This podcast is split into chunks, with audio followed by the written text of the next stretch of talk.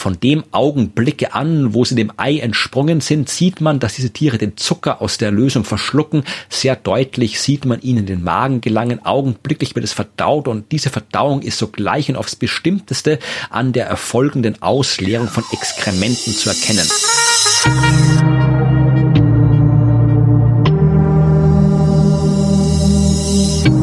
Wer redet, ist nicht tot. Willkommen zu einer neuen Ausgabe der Wissenschaft mit Florian Freistetter. Hallo Florian. Und mit Holger Klein, hallo. Ähm, und äh, heute ist eine Spezialsendung. Ähm, es ist eine Dauerwerbesendung. Ja, selbstverständlich. Äh, warum auch nicht, ne? Denn du hast mal wieder ein Buch geschrieben.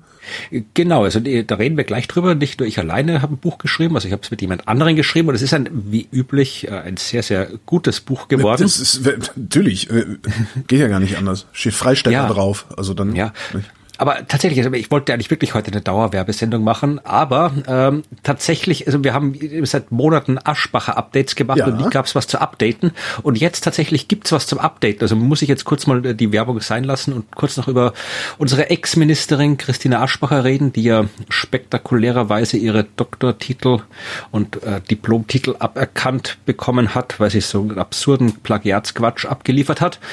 Und ähm, ich habe schon, wir haben in der letzten Folge darüber gesprochen, dass da nichts weitergeht bei dieser Prüfung, die für Mai schon äh, angekündigt war, das Ergebnis, weil ja die Fachhochschule Neustadt und die Uni in Bratislava natürlich alle sofort gesagt haben, ja, ja, oh, alles Skandal und ganz schlimm und geht nicht und wir prüfen das und so weiter. Und dann ist nie wieder was passiert. Und du hattest gemeint, ich soll doch einfach mal hinschreiben. Ja, und habe mir gedacht, ähm, ja, vielleicht mache ich das wirklich mal. Und wirklich so letzte Woche bin ich morgens spazieren gegangen und äh, dachte mir, so, jetzt wie nächste Woche rede ich mit Holgi, da ist immer noch nichts, vielleicht schreibe ich da wirklich mal hin an die Unis, ja. ja. Und dann komme ich nach Hause und schlag die Zeitung auf. Ich habe natürlich noch eine so abonniert, die ich dann morgens beim Frühstück aufschlagen kann. Und da ist da ein Titel drin, äh, Artikel drin über mhm. äh, Christine Aschbacher. Und äh, die Schlagzeile sagt schon alles noch immer keine Gutachten im Fall Aschbacher. Ja. ja. Also vielleicht hat er geschrieben, es war ist im Standard erschienen, Theo Anders hat es geschrieben, vielleicht hört er ja zu und hat das als Anlass genommen, das zu fragen, was ich fragen wollte. Vielleicht auch nicht. Aber ähm, ja, also im Wesentlichen hat der das gemacht, nämlich irgendwie nachgeguckt, warum passiert da nichts und ähm, ja, ähm, die Fachhochschule Wiener Neustadt hat gesagt, sie evaluiert das alles und ja, bis Mai sollte das passieren, aber die Fachhochschule sagt, ein ehest möglicher Abschluss wird selbstverständlich angestrebt. Das mhm. Problem ist, dass ähm, hier ja äh, müssen Gutachten eingeholt werden und ausgewertet werden und aber, aber entschuldige, wenn ich mich recht so an die Sachen erinnere, die du so zitiert hast, da muss doch kein Gutachten mehr eingeholt werden. Also ja. das ist doch, das ist doch ein totaler Schaß, den die da geschrieben hat. Ja, wie gesagt, also man wollte, es werden irgendwie, es gibt dann wie externe Gutachter und die müssen das noch ein bisschen ausfragwürdig und so weiter. Das wird dann weitergeleitet an die Kommission und so weiter. Also sie rechnen, sie rechnen äh, im Herbst mit einer Übermittlung der finalen Stellungnahme. Und erst dann entscheidet die Fachhochschule über weitere Schritte. Entschuldigung, aber das ist so völlig absurd. Ja, da, da sind Sätze drin, die überhaupt keinen Sinn ergeben und da wollen die ein Gutachten drüber haben ich weiß nicht, vielleicht geht's auch darum, ich, ich würde ja, äh, dass das, das von der Aschbacher Quatsch ist, das ist klar, da braucht man nicht Gutachten, aber ja. es wäre wär interessant, äh, vermutlich, wie das dazu gekommen ist, weil da gab es ja okay, Treue ja. auch und ja, so weiter. Das muss man vielleicht auch irgendwie begutachten. Und wenn man jetzt so, sagen wir mal, wenn wir jetzt nicht das Böseste unterstellen wollen, ja, dann muss die Gutachten beschreiben. Äh, ich kenne das, wenn man als Wissenschaftler äh, Anfragen bekommt, was man als Wissenschaftler bekommt, dass du irgendwie Artikel peer reviewen sollst, ja. ja. Äh, das ist Arbeit, die wird nicht bezahlt und die musst du irgendwo, die machst du natürlich, weil es zum Job dazugehört, aber die musst du irgendwie halt dann darunter, und das dauert. Ja, also dann, wer weiß, also wenn man da, ich, wenn man mal wohl wohlwollend ist, dann ja, dauert es halt noch. Und die Bratislava ist es genauso. Die äh, Uni Bratislava hat geschrieben, ja, sie haben eine neunköpfige Sonderkommission eingerichtet ähm, aus hausinternen Verantwortlichen, Professoren anderer Unis und ausländischen Experten. Und die Kommission hat wieder andere Experten beauftragt und Gutachten in Auftrag gegeben und so weiter. Und die liegen noch nicht vor. Und ja, aber zumindestens, also es ist zumindest gut zu sehen, dass da auch äh, der Journalismus äh, zumindest ab und zu noch an das Thema denkt. Ja, doch. Das ist Gutachten. Also, mhm. das, das, das, das ist Comedy Gold. Ja, also gefällt mir. Ja, aber wie gesagt, jetzt kommen wir zu dem, was ich geschrieben habe. Ja, kommen wir zu unserer kein Plagiat. Da Dauerwissensendung. Ja. Ich hoffe ja, also keine Ahnung, ich hoffe ja nicht, dass jetzt irgendwie weiß man ja heutzutage nicht, ob man Plagiat gemacht hat oder nicht, aber nein, also das äh, Kann, Buch, kann das eigentlich passieren? Also was was was machst du, wenn du ich kenne das ja auch. Ich hatte ja, ne, ich hatte ja auch mal versucht, ein Buch zu schreiben und äh, habe auch extrem viel Material gehabt dafür ähm, und habe festgestellt, dass vieles von dem, was ich formulieren würde, schon längst mal jemand fast genauso formuliert hat. Was machst du in so einem Fall? Äh, Es ist natürlich gerade, wenn es um, sagen wir mal, wenn es jetzt um, um Belletristik, Romane geht, da ist die Chance meistens eher gering. Da muss man das wirklich schon absichtlich machen, dass man quasi äh, Plagiat hat. Bei, bei Sach- und wissenschaftlichen Texten ist es tatsächlich, sagen wir mal, gibt's Grauzone will ich es gar nicht nennen, aber wenn ich ein, einen Sachverhalt aus der Realität beschreibe, dann ist natürlich die Chance vorhanden, dass jemand anderes das diesen Sachverhalt auch beschrieben hat und da die Realität halt dann die Realität ist, Ja. gibt es nicht so viele Variationen, diesen Sachverhalt zu beschreiben. Das heißt, es ist jetzt nicht unvorstellbar, dass äh, in zwei unterschiedlichen Werken äh, ähnlich klingende Texte zu finden sind, weil sie halt ein das gleiche Phänomen beschreiben. Also das ist jetzt nicht äh, das ich weiß jetzt nicht, ob es da Aber also Fall- würdest du, würdest du, wenn du sowas machst, also wenn du, du, du formulierst irgendwas, siehst dann deine Unterlagen durch, also dein Rohmaterial und stellst fest, scheiße, das hat, äh, das hat eine andere Person ähm, zu 90 Prozent schon mal genauso formuliert. Lässt du dann deine Formal Formulierung als deine Formulierung stehen oder gehst du dann lieber hin und zitierst das andere Ding? Äh, kommt drauf an. Also, ich, tatsächlich hatte ich diese Situation noch nicht. Also äh, vor allem, weil, äh, sag mal, was bei mir kommt, ist, sag mal, wir reden dann eh gleich im Teil über das Buch, aber wir können nochmal das letzte Buch nehmen von mir, eine Geschichte des Universums in 100 Sternen, ja. Natürlich, da, da ist kein, da ist kein neues Wissen drin. Da ist jetzt nicht irgendwie, was ich selbst erforscht habe und aufgeschrieben, sondern ich habe aus bestehenden Wissen 100 Geschichten äh, gesucht und die erzählt und teilweise also die Geschichten dann erst gefunden aus dem Wissen. Also ähm, das äh, ist äh, quasi Wissen, das schon da ist, da besteht die Chance, dass man quasi sowas findet. Aber ich habe halt geschaut, okay, ich habe hab Geschichten recherchiert. Und wenn ich gemerkt habe, okay, diese eine Geschichte, ja, die haben schon 100 Leute irgendwo erzählt, dann habe ich mir schon, bevor ich angefangen habe, das heißt, habe ich bei der Recherche gesehen, ich wollte jetzt wissen, okay, schreib doch vielleicht mal eine Geschichte über dieses Thema, das klingt gut. Und dann habe ich geschaut, okay, okay, da steht was, da steht was, da steht was. Und die haben ja nicht alle die Geschichte erzählt, die ich auch erzählen will, dann erzähle ich die Geschichte nicht, weil dann denke ich mir, Ah, okay. da muss ich dir nicht erzählen, weil die, ich möchte was Neues erzählen, ja, oder etwas, was, was anderes. Beziehungsweise vielleicht habe ich mir dann einen Aspekt aus der Geschichte rausgegriffen und aus dem eine neue Geschichte gemacht, oder so in der Art. Also meistens finde ich sowas schon bei der Recherche. Was man natürlich nie ausschließen kann, was wirklich schwierig ist, ist, wenn man jetzt wirklich, man liest, äh, das habe ich schon bei meiner Newton, mein Buch über Newton, da habe ich ja wirklich stapelweise Bücher über Isaac Newton gelesen. Und äh, du, du hast dann irgendwann verliert man auch den Überblick, was man jetzt wo schon alles gelesen hat. Ja. Da ist es Zumal du dir ja auch während du die liest nicht schon äh, einzelne einzelne Ausschnitte rausklippst und und irgendwie also du weißt ja während du diese Bücher liest noch nicht was davon du dann letztlich in dein Buch einfließen lässt. Ne? ja, also meistens liest man mal so ein Buch und dann, äh, wenn man die Idee hat, dann schaut man die einzelnen Stellen nochmal nach und so weiter. Aber wie gesagt, man hat dann halt wirklich so viel Material, da ist es nicht aus schließbar, dass ich jetzt quasi etwas formuliere, wo ich denke, okay, das habe jetzt ich formuliert, aber in Wahrheit habe ich es irgendwo gelesen und mich halt dran erinnert. Ja, oder halt nicht dran erinnert, dass ich es wo gelesen habe, sondern es ist einfach mein Kopf drin, aber es war kein originaler Gedanke von mir, sondern einen, den ich irgendwo gelesen habe. Aber das, ähm, ich sag mal, bis jetzt ist es meines Wissens nach bei mir noch nicht in einer Form vorgekommen, die äh, anrüchig wäre, sonst hätte sich vielleicht schon mal wer beschwert.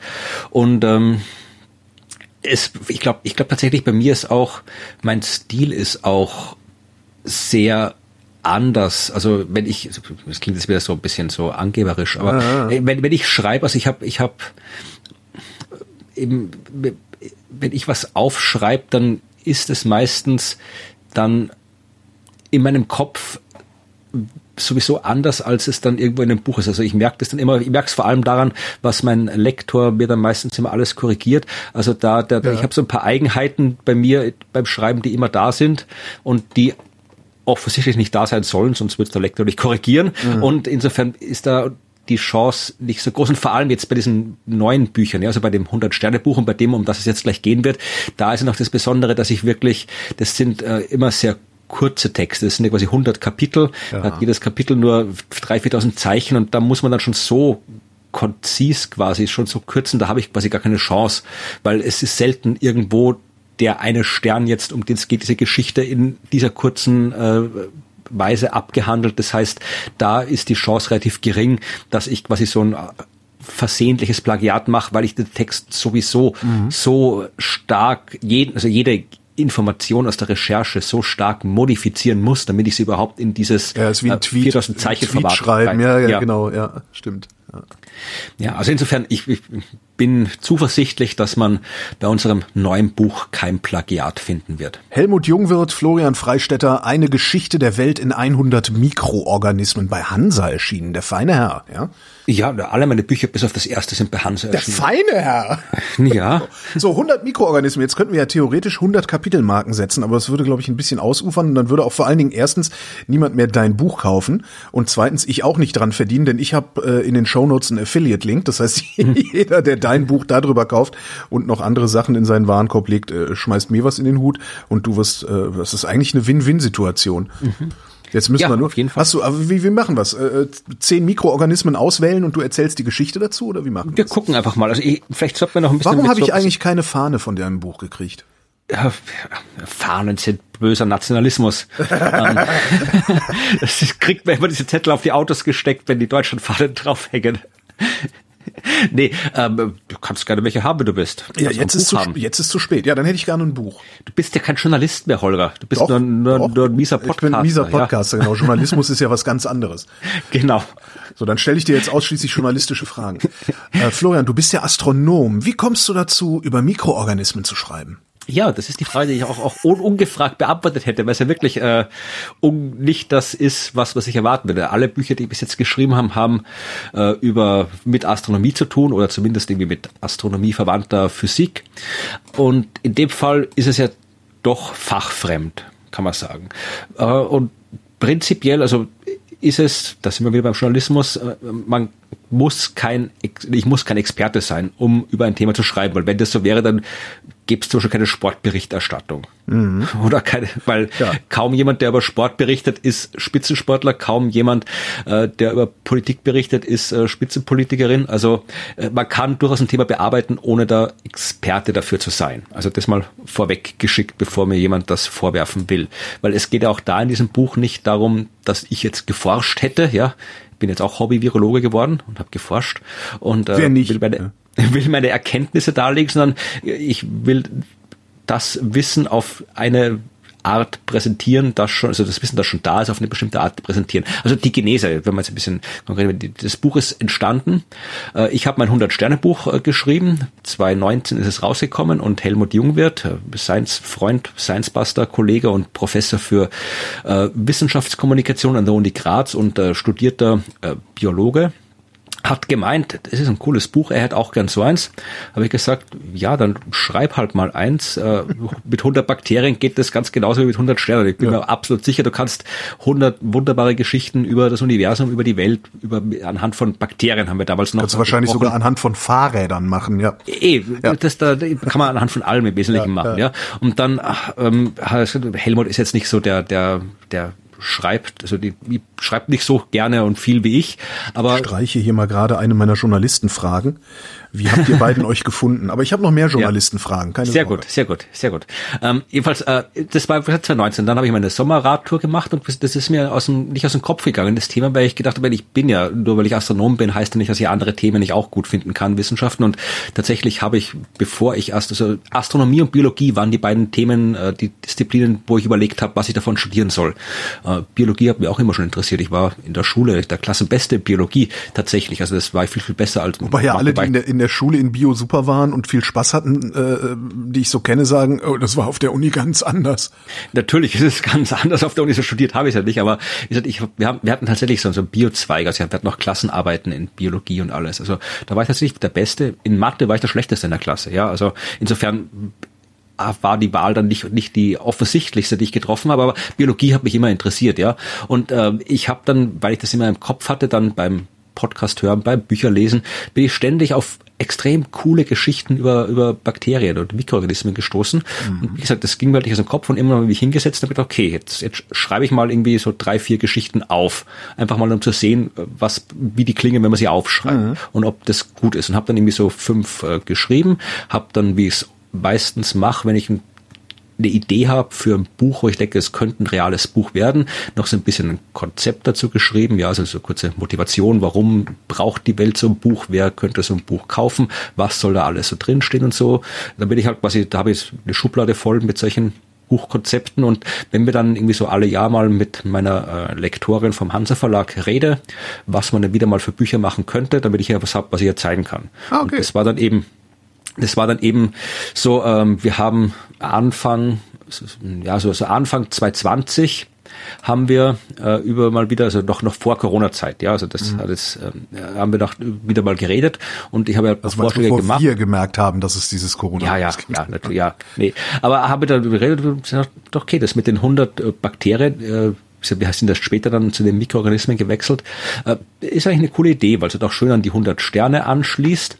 Und äh, da haben wir gesagt, okay, wir machen das mal. Und dann dann habe ich mal Helmut gefragt, ob er mitmachen will, ja. weil prinzipiell hätte ich mir auch zugetraut, so ein Buch alleine zu machen, klar. Aber natürlich ist es immer gut, gerade wenn in der Wissenschaft, wenn du jemand dabei hast, der wirklich Ahnung hat, ja. Und ich bin halt, äh, ich kann zwar Geschichten schreiben und ich kann Sachen erklären, aber ich bin halt trotzdem kein Biologe. Das heißt, ich hätte äh, auf jeden Fall, selbst wenn ich das allein geschrieben hätte, hätte ich mir äh, Biologinnen und Biologen gesucht, die das alles irgendwie sehr, sehr ausführlich Korrektur lesen. Aber noch schöner ist es halt, wenn ich das mit Helmut gemeinsam machen kann. Und dann hat er gesagt, ja, er macht da gerne mit. Ja, ist ja alleine schon nochmal einen anderen Blick da drauf dann, ne? Ja, auch das und natürlich auch dann ist halt, ähm, wie gesagt, das, das ist für die, für die schadet halt auch nix, wenn dann quasi da wirklich der, der Biologe auch offiziell am Titel drauf steht und nicht nur als äh, vielen Dank an für das Korrekturlesen irgendwo hinten drin, was keiner mehr liest, dann erspart man sich gleich mal ein paar äh, Fragen, warum jetzt der Astronom ein Buch über Biologie ja. schreibt. Ja, und dann habe ich eben und äh, wie gesagt, das ist dann, das war dann, wir waren dann sind dann ein bisschen, bisschen, also wir in dem Fall jetzt ich und der Verlag, waren ein bisschen skeptisch, wie das jetzt mit diesem ganzen Corona-Dings ist, weil ähm, du hast das halt das Problem, die, die Welt ist einerseits ein bisschen übersättigt, ja. was diesen ganzen Mikrobiologie-Kram angeht. Andererseits natürlich äh, ist es ein Schatz definitiv nichts, wenn das Thema, über das du ein Buch schreibst, medial sehr präsent ist. Ah. Also wir, wir sind, also das Buch erscheint erst am 23. August, das heißt, ich weiß immer noch nicht, wie es dann am Ende sein wird, aber auf jeden Fall, und das kann man gleich mal vorweg schicken, also äh, das Buch hat mit Corona eigentlich gar nichts zu tun. Es Wollte ich jetzt einmal, also habt ihr da, ja. ja. Nee, nee, also das war von Anfang an äh, nicht darauf ausgelegt, also Corona, es, es gibt ein Kapitel da über Coronaviren, da kommen, das geht aber um ein anderes Coronavirus, nicht ja. das, das ist in einem Satz erwähnt und generell, also dass die, das, die Geschichte, das Buch heißt ja eine Geschichte der Welt in 100 Mikroorganismen. Es mhm. wollten absichtlich und definitiv kein Buch haben, wo es nur darum geht, ja, welche Viecher können uns alle krank machen. Ja, also das, da gibt's ja haufenweise Bücher drüber, so äh, über ja, und sind auch jetzt jede Menge rausgekommen. Das war aber nicht das, was wir wollten, weil das ist das, was, was alle wissen. Ja, also Mikroorganismen, das sind die bösen Dinge, die einen krank machen. Genau, dann haben wir noch ah. Darm mit Charme. Jetzt wissen wir auch über das Mikrobiom Bescheid. genau. So, ne? Also dieses Thema Krankheit, Gesundheit, Medizin, das, das wollten, natürlich ist es zum Teil drinnen, weil das kann man nicht anders machen, wenn man über diese Viecher schreibt. Aber äh, wir wollten definitiv ein anderes Buch haben, nämlich wirklich zu zeigen, wo, wo und wie diese Mikroorganismen unsere Welt eigentlich bestimmen. Ja, also dass die wirklich, also es gibt kaum, es gibt kein, keinen Bereich des Lebens, des menschlichen Lebens, der nicht auf die eine oder andere Weise von Mikroorganismen irgendwie beeinflusst ist. Ja, und also da meine ich jetzt die Herstellung nicht von so, Kunststoffen. Ne? Ja, nicht mal, ich meine, es ist viel, viel weiter. Also nicht jetzt natürlich Nahrung, ja, kein Bier, kein Wein, ja. kein Brot ohne Mikroorganismen. Ja, auch Hersteller von Kunststoffen natürlich, aber selbst wenn du sowas gehst wie Religion, Kunst, Kultur, alles, äh, da, da spielen die Mikroorganismen eine dramatische Rolle. Also ich habe, hab, glaube ich, mindestens ich hab zwei Kapitel über Religion drinnen Aha. und Mikroorganismen. Ich wie, wie habt ihr denn, wie, wie habt ihr das Buch denn äh, strukturiert? Also habt ihr gesagt, okay, wir gucken uns die Geschichte der Welt an und gucken, welcher Mikroorganismus da reinpasst? Oder wir gucken uns die Mikroorganismen an und gucken, welche hundert von denen, die, jetzt bin ich doch von meinen Journalistenfragen abgewichen, äh, welche hundert davon die, die, die, die, die Weltgeschichte am stärksten beeinflusst haben? Nee, also gar nicht. Also das, das, äh, oder beziehungsweise sowohl als auch, weil, sag mal, äh, das ist ja auch was, was ich, ich habe ja viel gelernt beim Schreiben. Ich lerne, lerne immer viel beim Schreiben und habe viel gelernt bei dem Thema noch mehr. Also es gibt absurd viele von diesen Viechern. Also wirklich absurd Ja, ja. viele Mikroorganismen.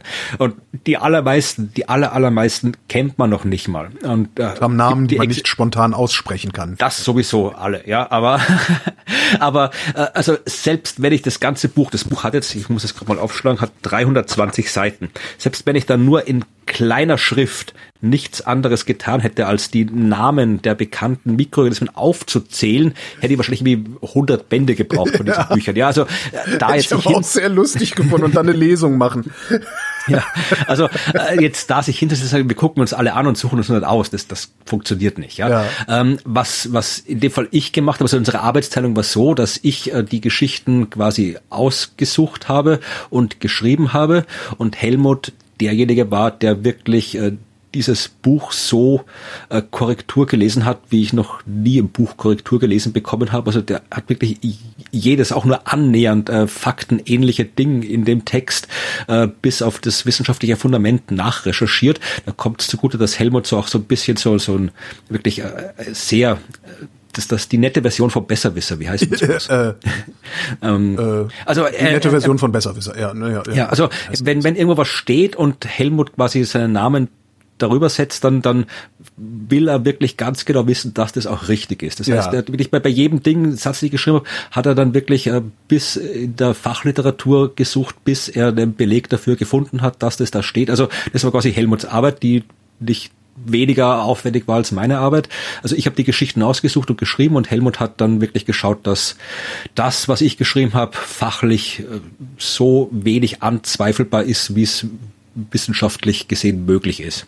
Und äh, ich habe die Geschichten insofern ausgewählt, da, da ist es halt mir auch zugute gekommen, dass ich eben gerade kein Biologe bin, weil ich halt einfach dachte, okay, einerseits habe ich mir so Sachen angeschaut, ich habe Unmengen Bücher gelesen über das Thema und da stößt man immer wieder mal auf coole Mikroorganismen, wo man sich denkt, ach, der kann aber coole Sachen, da schreibe ich was drüber.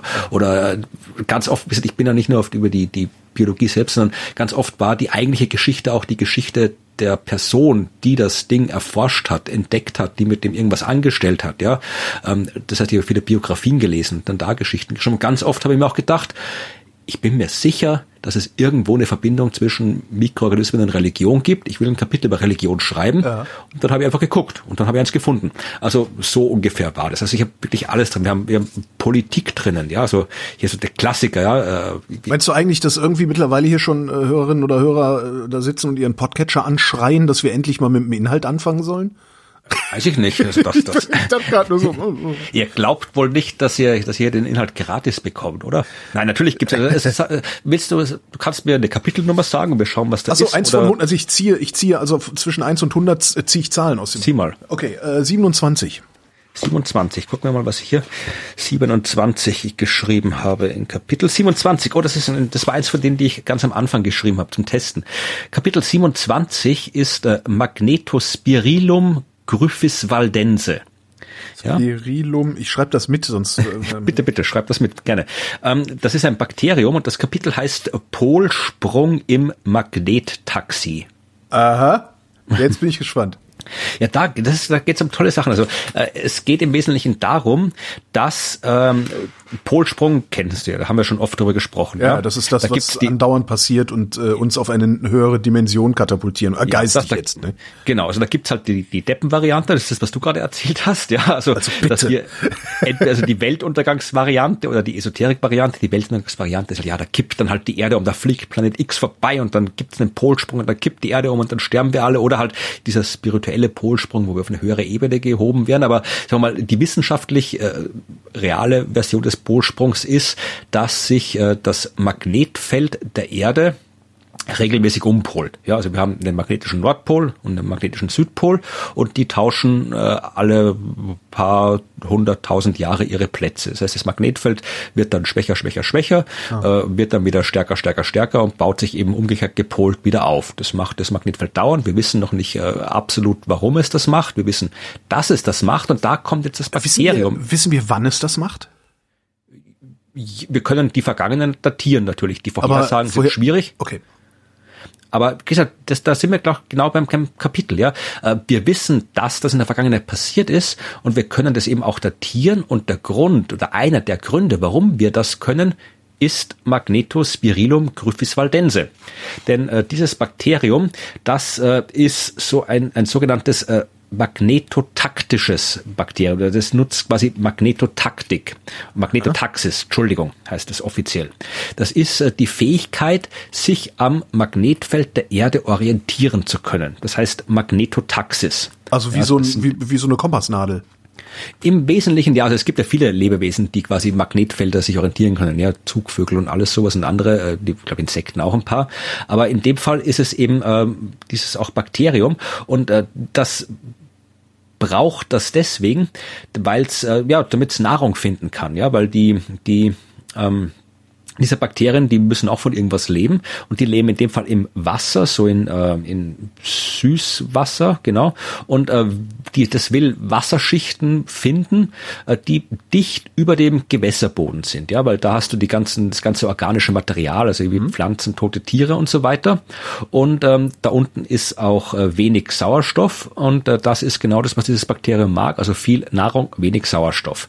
So, äh, jetzt ist die Frage, wie kommt dieses Bakterium in diese Wasserschicht hinein. Äh, dazu hat es eben, das macht es eben mit Magnetfeldern, also im Bakterium, das ist ja schon ziemlich klein, das Bakterium ist irgendwie ein paar Mikrometer groß, ja. aber innen drin hat es äh, Magnetosome. Ja, das sind so, äh, das sind, ja, äh, wie soll man das am besten beschreiben? Das sind ähm, so kleine Partikel im Wesentlichen, äh, Nanopartikel, so aus Eisen, Sauerstoff, Schwefel, so Kristalle und mit diesen Partikeln, die quasi ins Bakterium eingebettet sind, in diesen Magnetosomen, kann das eben die Richtung des Magnetfelds spüren, also weiß, wo Nord und Süd ist. Mhm. Es hilft jetzt aber nichts, wenn du in einem Gewässer rauf und runter bis zur richtigen Wasserschicht schwimmen willst. Das heißt, du musst vor allem einmal herausfinden, wo ist oben und wo ist unten. Und äh, da kommt dir eben zugute, dass als Bakterium, dass die Erde eben eine Kugel ist und dass eben, wenn du jetzt eine Linie vom Nord zum Südpol ziehst, du an der Oberfläche der Kugel entlang ziehst, die also gekrümmt ist. Das heißt, ähm, du, du hast, ähm, wenn das Bakterium auf der Nordhalbkugel den magnetischen Feldlinien Richtung Norden folgt, dann schwimmt es automatisch nach unten, weil das eben gekrümmt ist diese okay. Ja. Und auf der Süderkugel ist es genau umgekehrt. Ja, das heißt, äh, wenn dieses äh, Bakterium einfach, was ich nach unten will, muss es einfach nur seinen Magnetosomen nach Norden folgen. Aha. So, jetzt äh, hat das alles noch nichts mit dem Polsprung zu tun. Stimmt. Das passiert erst, wenn dieses äh, Bakterium stirbt, was die ja auch tun. Ja, wenn die Viecher sterben, dann lagern sich diese ganzen äh, Kristalle in den Zellen, mit denen die Bakterien das spüren können, die lagern sich halt dann am Boden ab. Und zwar auch ausgerichtet entlang des Magnetfeldes.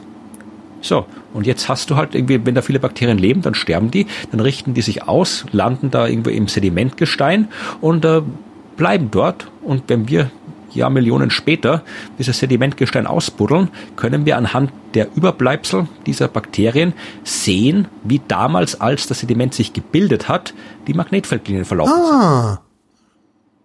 Genau, und dadurch wissen, das ist einer der Wege, woher wir wissen, wie das Magnetfeld früher ausgesehen hat und wie es sich umgepolt hat und wann es sich umgepolt hat. Aber du, du kommst also praktisch so eine, so, so, so eine, Camp, eine gekämmte Struktur im Sediment, wenn man so will. Genau, du kannst ja. diese Sedimentschicht natürlich auch datieren und dadurch wissen wir, wie diese Polsprünge abgelaufen sind, weil die Bakterien da gelebt haben und gestorben sind. Nummer 88. 88, oh schon. Ich musste noch ein paar, also ein paar meiner Lieblingsgeschichten auch raussuchen. Wir können ja, ja nur per Zufall machen. Aber schauen wir mal, was wir 88 haben. Oh, das ist auch schön. Das ist Streptococcus thermophilus und das Kapitel heißt Kriminelle Küsse. Oh, Streptokokken, ja, also Streptokokken war das nicht das mit dem Durchfall? Äh, es ist auch wieder das Streptokokken können vermutlich Durchfall auch verursachen. Wie gesagt, die Krankheiten waren nicht der Schwerpunkt des äh, Buches, aber äh, da gibt es ganz viele Unterarten. Also ich weiß jetzt gerade gar nicht, was Thermophilus war. Ähm, auf jeden Fall, ah, der wird zur Herstellung von Käse, Joghurt und Milchprodukten verwendet. Ach, der, ja, auch unter schön. anderem. Auch schön. Ja. In dem Fall geht es äh, in diesem Kapitel um Forensik. Aha. Also Forensik kennen wir alle irgendwie CSI oder gibt CSI eigentlich noch? Keine Ahnung, aber. Das ist Fernsehserie, ja. was die damals in den 2000ern Ich habe kein, ich hab seit Jahren kein Privatfernsehen mehr bei mir zu Hause und ich, ich kriege das alles gar nicht mehr mit. Aber ja, im Grunde äh, die Spusi. Damals, Im Tatort ja. heißt es immer die Spusi. ja, also es war für ist ja auch Krimi Boom ist er immer noch nicht, äh, zeigt er keine Anzeichen abzuklingen. Das heißt, du siehst überall im Fernsehen irgendwelche Tatortleute, die da irgendwie Spuren sichern und das sind halt, gerade früher waren es Fingerabdrücke, jetzt sucht man wahrscheinlich irgendwelche DNA-Spuren und sowas.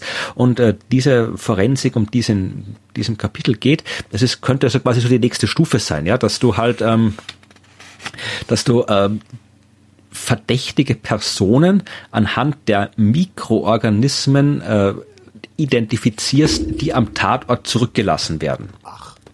Ja, weil, und das ist ja auch was, was vielleicht dem vielen nicht so bewusst ist, äh, dass wir Menschen im Wesentlichen, ja, wir sind, wir sind wir sind nicht alleine. Ja, also was, was, genau, ich werde von etwas als Behausung benutzt. Ja, ja und also zwar also was von, von uns nicht aus Wasser ist, das ist aus Mikroorganismen.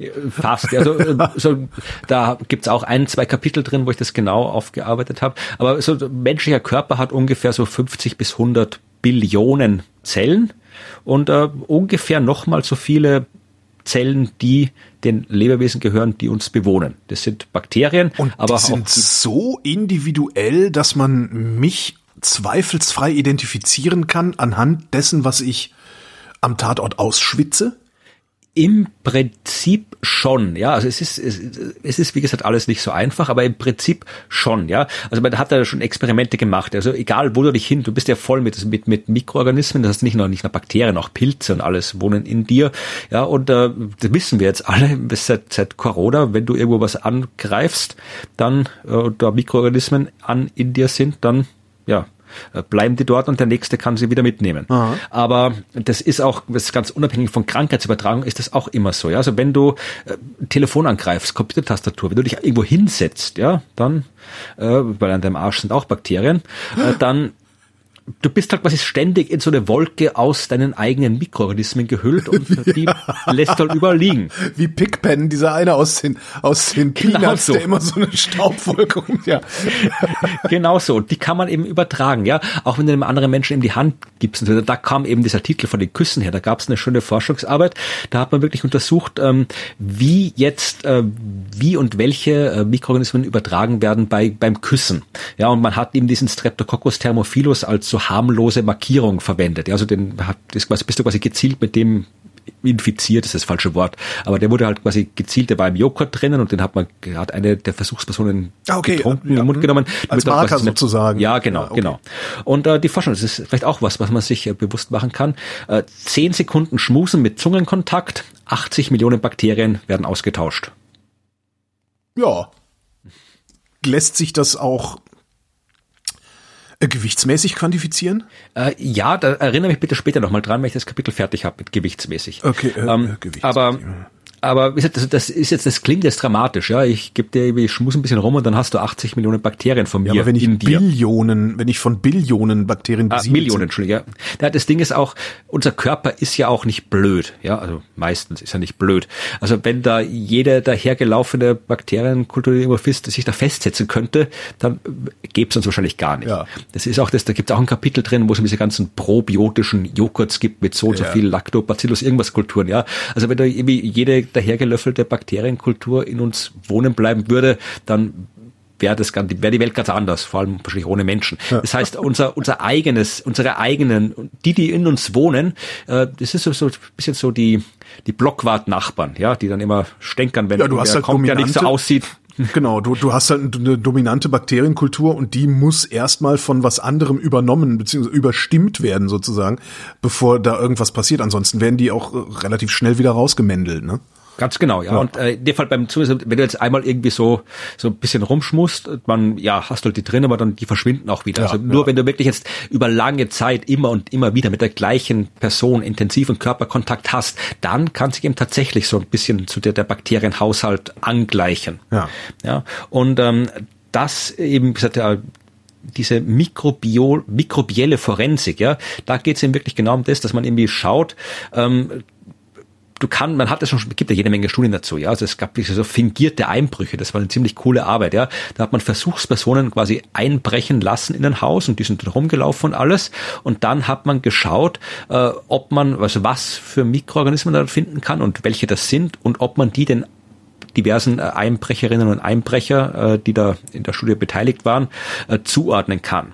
Und tatsächlich war es möglich, du kannst das zuordnen, aber noch nicht so eindeutig, dass du das wirklich quasi dass es quasi den juristischen Ansprüchen genügt. Man kann das zuordnen, aber noch nicht so eindeutig. Aber äh, nach allem, was ich darüber gelesen habe, ist es im Wesentlichen eine Frage der Zeit, bis die Technik so eindeutig wird, dass du dann wirklich eben auch halt so einen Bakterienbeweis Aha. vor Gericht hast. Und dann müssen wir halt schauen, musst du nicht nur darauf denken, dass du dir Handschuhe anziehst, wenn du irgendwo einbrichst, sondern vielleicht vorher noch eine Antibiotikakur machst. genau. Oh Gott. Ja, oder wenigstens so, so irgendein Ganzkörperanzug, der nichts mehr rauslässt, inklusive deiner Körperwärme. So, äh, ich sollte dich an gewichtsmäßig erinnern. Ja, genau. Jetzt muss ich zum Glück, das ist ja immer das Schwierige, wenn man, wenn man, ähm, das ist euch Journalisten ja nicht klar, ja.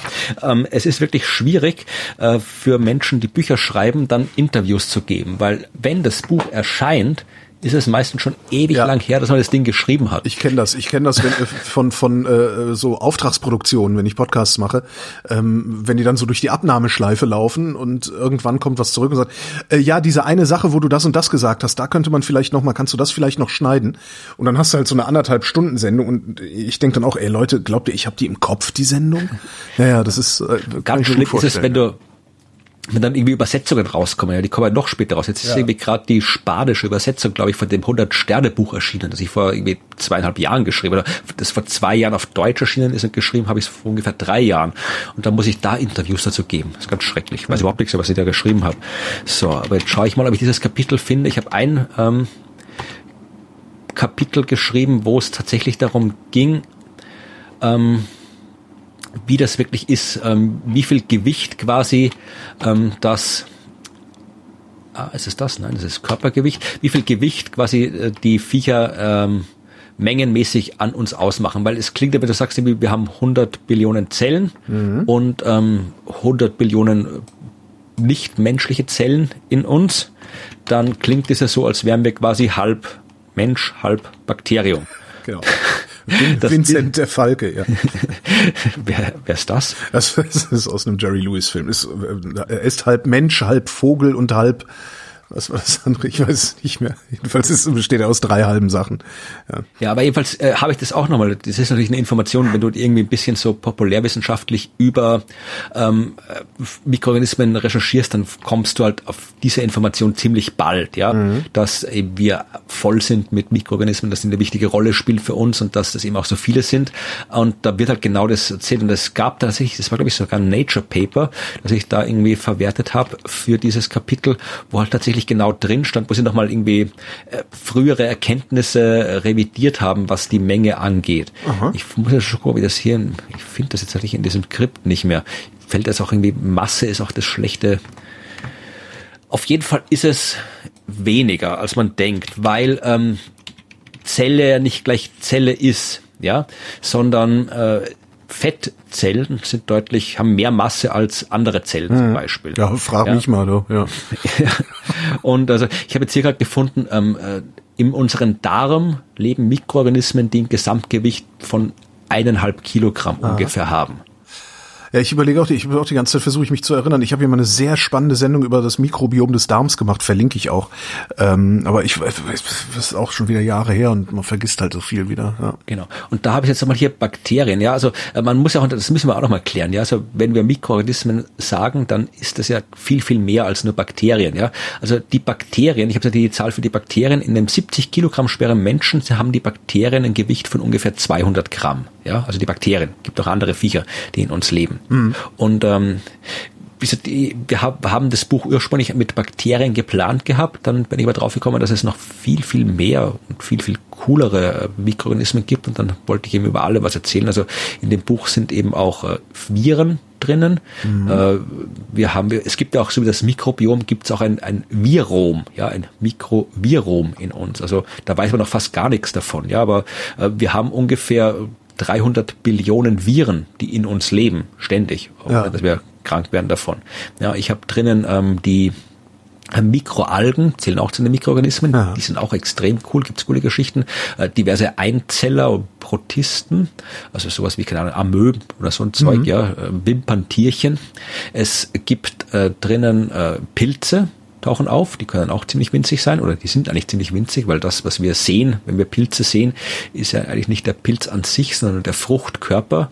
Oder wenn man es wenn man es jetzt irgendwie auf, auf Boulevardniveau sehen Ja, will, die Wurzeln, die, Geschlecht, äh, wie, wie heißt Geschlechtsorgane. Hyphen, glaube ich, hieß das, ne? Die, die Wurzeln des Pilzes sozusagen. Es ja das My Myzel und so weiter. Myzel, genau, ja, ja, ja. Aber im Wesentlichen sind das auch Mikroorganismen, die eigentlichen Pilze. Und es Ja. gibt auch Schimmelpilze und alles. Das sind ja auch alles winzige Dinge. Ja, und weil, dann weil das, was wir sehen, nur der Fruchtkörper ist, sollte man auch keine angeschimmelten Sachen mehr essen, weil der Pilz ist meistens dann schon im gesamten äh, Käse vorhanden. Genau, Ja. wenn es Käse ist, ja, oder wo auch immer man es haben will, ja. Und dann gibt's halt äh, auch noch, das waren die, die coolsten eigentlich, die ich im Buch gefunden habe, die Archeen. Ja, die sind, die sind wunderbar. Also Dann erzähl doch, dann erzähl doch mal eine deiner Lieblingsgeschichten über die Arche, Ar- Archäen oder Archäen, wie äh, Österreicher sagen und Deutsche nicht aussprechen können. Ja, also äh, da gibt es so viele Geschichten also über die Archeen. Ähm, erstmal vielleicht irgendwie, allein die Entdeckungsgeschichte ist, ist äh, cool von diesen Archeen, weil die kennt man noch nicht so, also man kennt sie schon lange, aber man kennt sie noch nicht so lange als Archeen.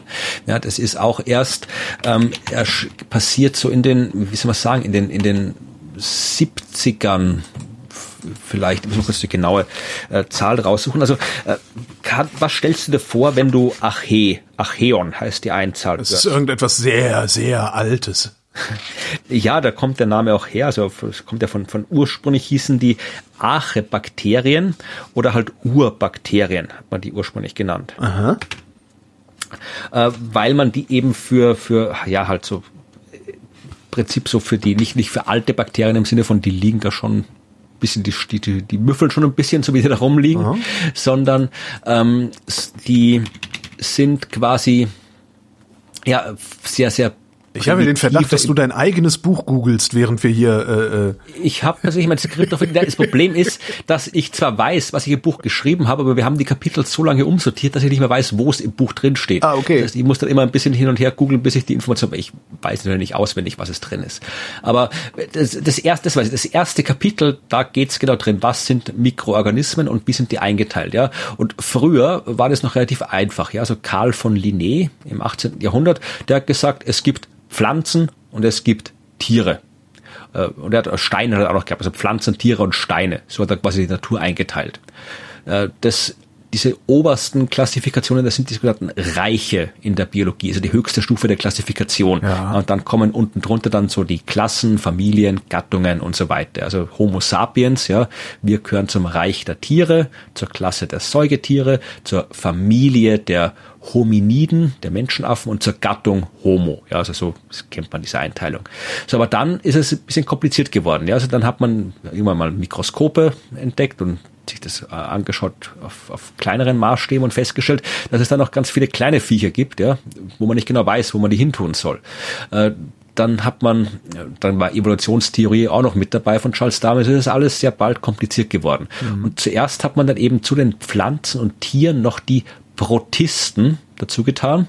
Das war so ein, ja, so die, die, die Kramlade im Wesentlichen, wo man irgendwie alles reingeschmissen hat, was man jetzt irgendwie nicht genau gewusst hat, wo man es hintun soll. Also die ganzen Einzeller, die man da irgendwie frisch entdeckt hat, die hat man alle zu den Protisten reingeschmissen. Dann hat man irgendwann die Pilze, die waren früher Pflanzen, also hat man zu den Ja. Pflanzen gezählt, hat die von den Pflanzen rausgetan, ja. Und also es gab dann irgendwie Pflanzen, Pilze, Tiere und Protisten. Dann hat man schon ein bisschen mehr, das war so 20. Jahrhundert, da hat man aber schon Ahnung von Gentechnik gehabt, hat wirklich weit in die Zelle reinschauen können und hat dann quasi aufgehört, das an äußeren Erscheinungsbild der Dinger festzumachen, sondern quasi aufs Innere geschaut und hat ähm, mal angefangen, diese, diese, diese Kramlade der Protisten aufzuteilen in äh, Lebewesen, deren Zellen einen Zellkern haben und Lebewesen, deren Zellen keinen Zellkern haben. Ja, so Eukaryoten und Prokaryoten heißen die. Und dann ist es ihm spannend geworden. Das war im 1970er Jahre. Äh, Karl Wöse war das. Den kennt kaum jemand diesen Namen. nie gehört, war aber wirklich Namen. einer der, der wichtigsten äh, Mikrobiologen, die es so gibt, oder Biologen. Der hat irgendwie ähm, die New York Times hat geschrieben, das ist äh, der wichtigste Biologe des 20. Jahrhunderts, von dem du noch nie gehört hast. Karl Wöse. Ja. also merkt euch den Namen, der ist wichtig. Und äh, der hat ähm, tatsächlich so in den 70er Jahren, wollte quasi wirklich wissen, wie haben sich die Arten im Lauf der Evolution entwickelt? Wer stammt von wem ab? Ja, und was ist quasi, wo liegt der Ursprung des Lebens? Welche Lebensformen sind wirklich die ältesten, die von denen sich alle anderen aus weiterentwickelt haben? Also wirklich so, so fundamentale Fragen, kann man sagen. Ja, mhm. und ähm, das hat er eben damals und ja, als nicht als der erste, aber einer der ersten auch probiert, eben auf genetischer Ebene zu klassifizieren. Weil heute ist es ja schon, wenn man sich mit dem Thema beschäftigt, jetzt nicht fast schon normal, dass man quasi so von genetischer Verwandtschaft spricht, ja, ja dass du irgendwie anguckst, ja, ja wir haben das, so und so das, das ist auch das Einfachste mittlerweile, ne? Ja, ja, weil wie irgendwas ausschaut, ja, kann ruhig irgendwie ein Viech, das hat vier Beine und irgendwie einen Schwanz und das andere hat vier Beine und einen Schwanz, genau. das sind irgendwie äh, komplett unterschiedlich und irgendwie sowas wie, wie ein Wal äh, ist ein Säugetier, ja, ja kann ja keiner mit rechnen, wenn man irgendwie nicht in die Gene reinschaut. Genetik ja. ist halt angenehm eindeutig.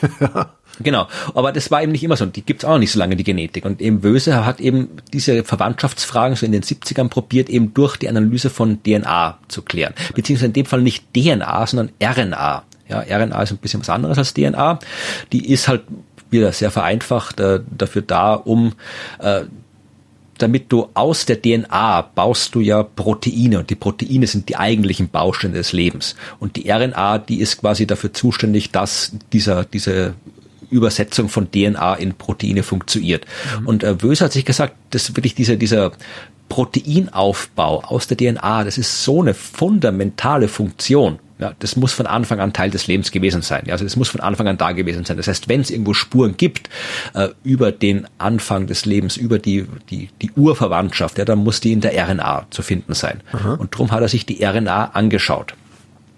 Und ähm, als sie das getan haben, haben sie eben festgestellt, dass die Klassifizierung, die man damals gehabt hat, eigentlich nicht funktioniert. Ja, also wie gesagt, man hat damals eben Prokaryoten, Lebewesen ohne Zellkern und Eukaryoten, Lebewesen mit Zellkern mhm. unterschieden. Ja, also Eukaryoten sind wir Menschen, ja, wir sind Eukaryoten. Die anderen Tiere sind auch Eukaryoten. Die Pflanzen sind Eukaryoten, die Pilze und auch ein paar Mikroorganismen sind Eukaryoten. Aber also mhm. die, die klassischen, die anderen Mikroorganismen, so Bakterien und so Zeug, die meisten sind eben keine, die sind Prokaryoten.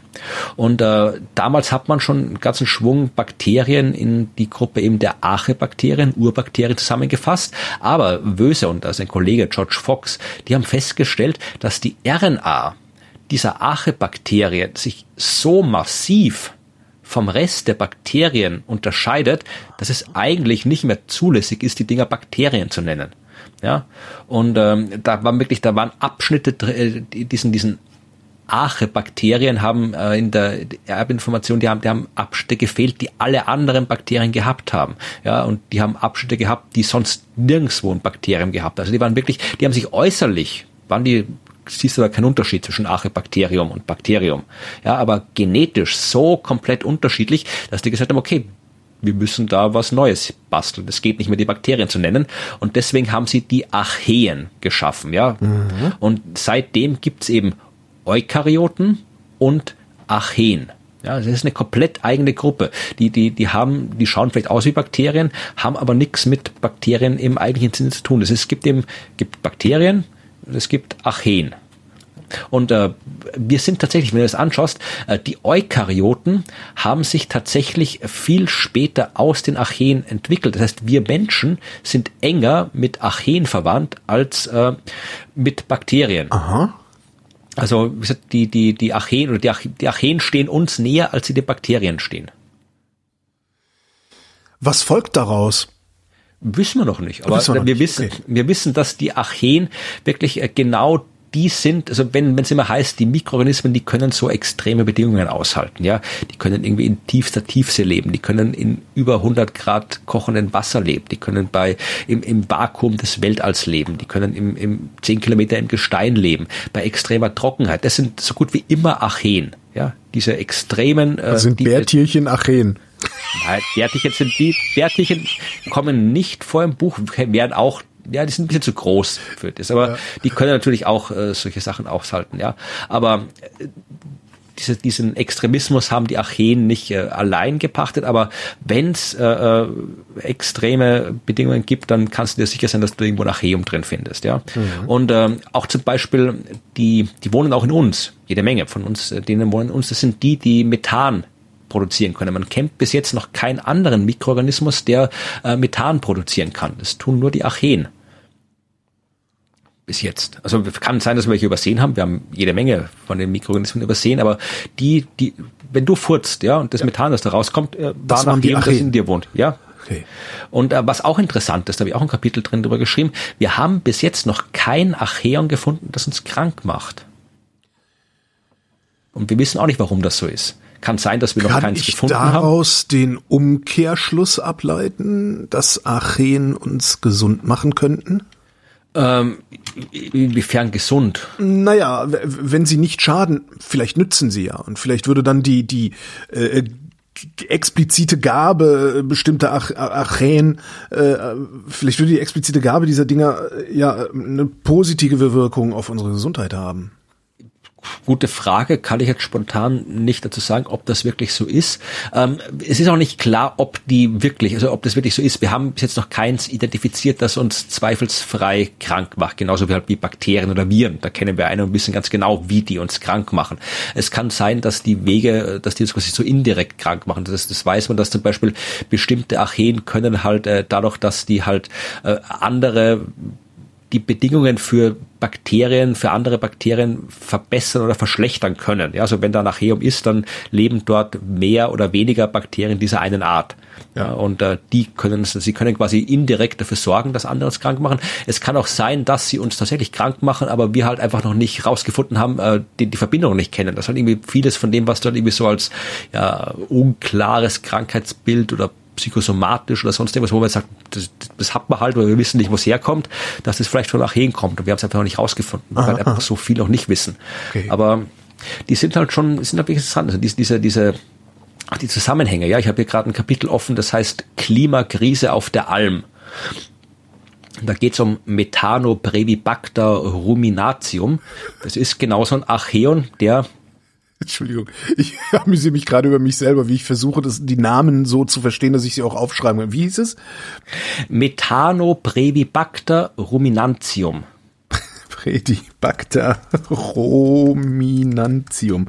Der, der, der Zusatzname ist immer wo oder von wem es entdeckt worden ist, oder? Nicht immer. Also den kann man sich, also es gibt halt welche, äh, da habe ich auch ein Kapitel drin, wo es um die Namen geht. Also es gibt halt oft, gibt es halt welche, es gibt irgendwie das Halobakterium nori Noricense, das ist in, äh, nach Noricum benannt, weil es da quasi eben in der Gegend äh, in, gefunden ist, wo früher die, die Noriker, die Kelten gewohnt haben in Österreich.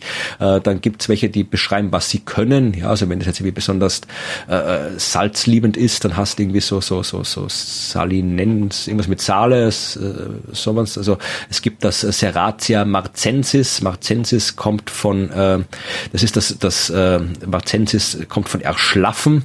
Ja, also weil dieses äh, Bakterium äh, das quasi so eine matschige Masse erzeugt. Also das ist halt. Da ist es Metanobrevibacter, äh, nee. Metanobrevibacter ruminantium. Prebibacter, Bacter, Pre Brevi. Brevi, also B-R-V-E-I. B, B, genau. Ja, Brevi, okay wie auch immer. Also das, der, der kann Methan produzieren und der macht das äh, gerne im, die machen das vor allem deswegen dort, wo es, wo es, ähm, wo es keinen Sauerstoff gibt. Da wohnen die gerne. Ja. Und äh, unter anderem wohnen die in Kühen und produzieren halt Methan. Und das ist ja tatsächlich ja. klimatechnisch nicht ohne, was die machen. Und jetzt hat man sich natürlich gesucht, okay, wenn die Kuh nicht schuld ist, sondern das Archeon in der Kuh. Vielleicht kann man irgendwas tun, dass diese Archeen in den Kühen nicht mehr so viel Methan produzieren. Das haben tatsächlich Forscherinnen und Forscher untersucht und haben herausgefunden, dass eben eine bestimmte Gruppe äh, von Archeen, weil da wohnen auch viele drin, in der Kuh, ihre Energie beziehen, indem sie äh, chemisch, also Stoffe chemisch umwandeln, die man vor allem in Zuckerrüben findet. Ja, und die Zuckerrüben werden oft als Viehfutter verwendet. Jetzt kannst du, das haben die rausgefunden, Rapsöl zum Viehfutter mischen, dann hemmt das das Wachstum der Archeen.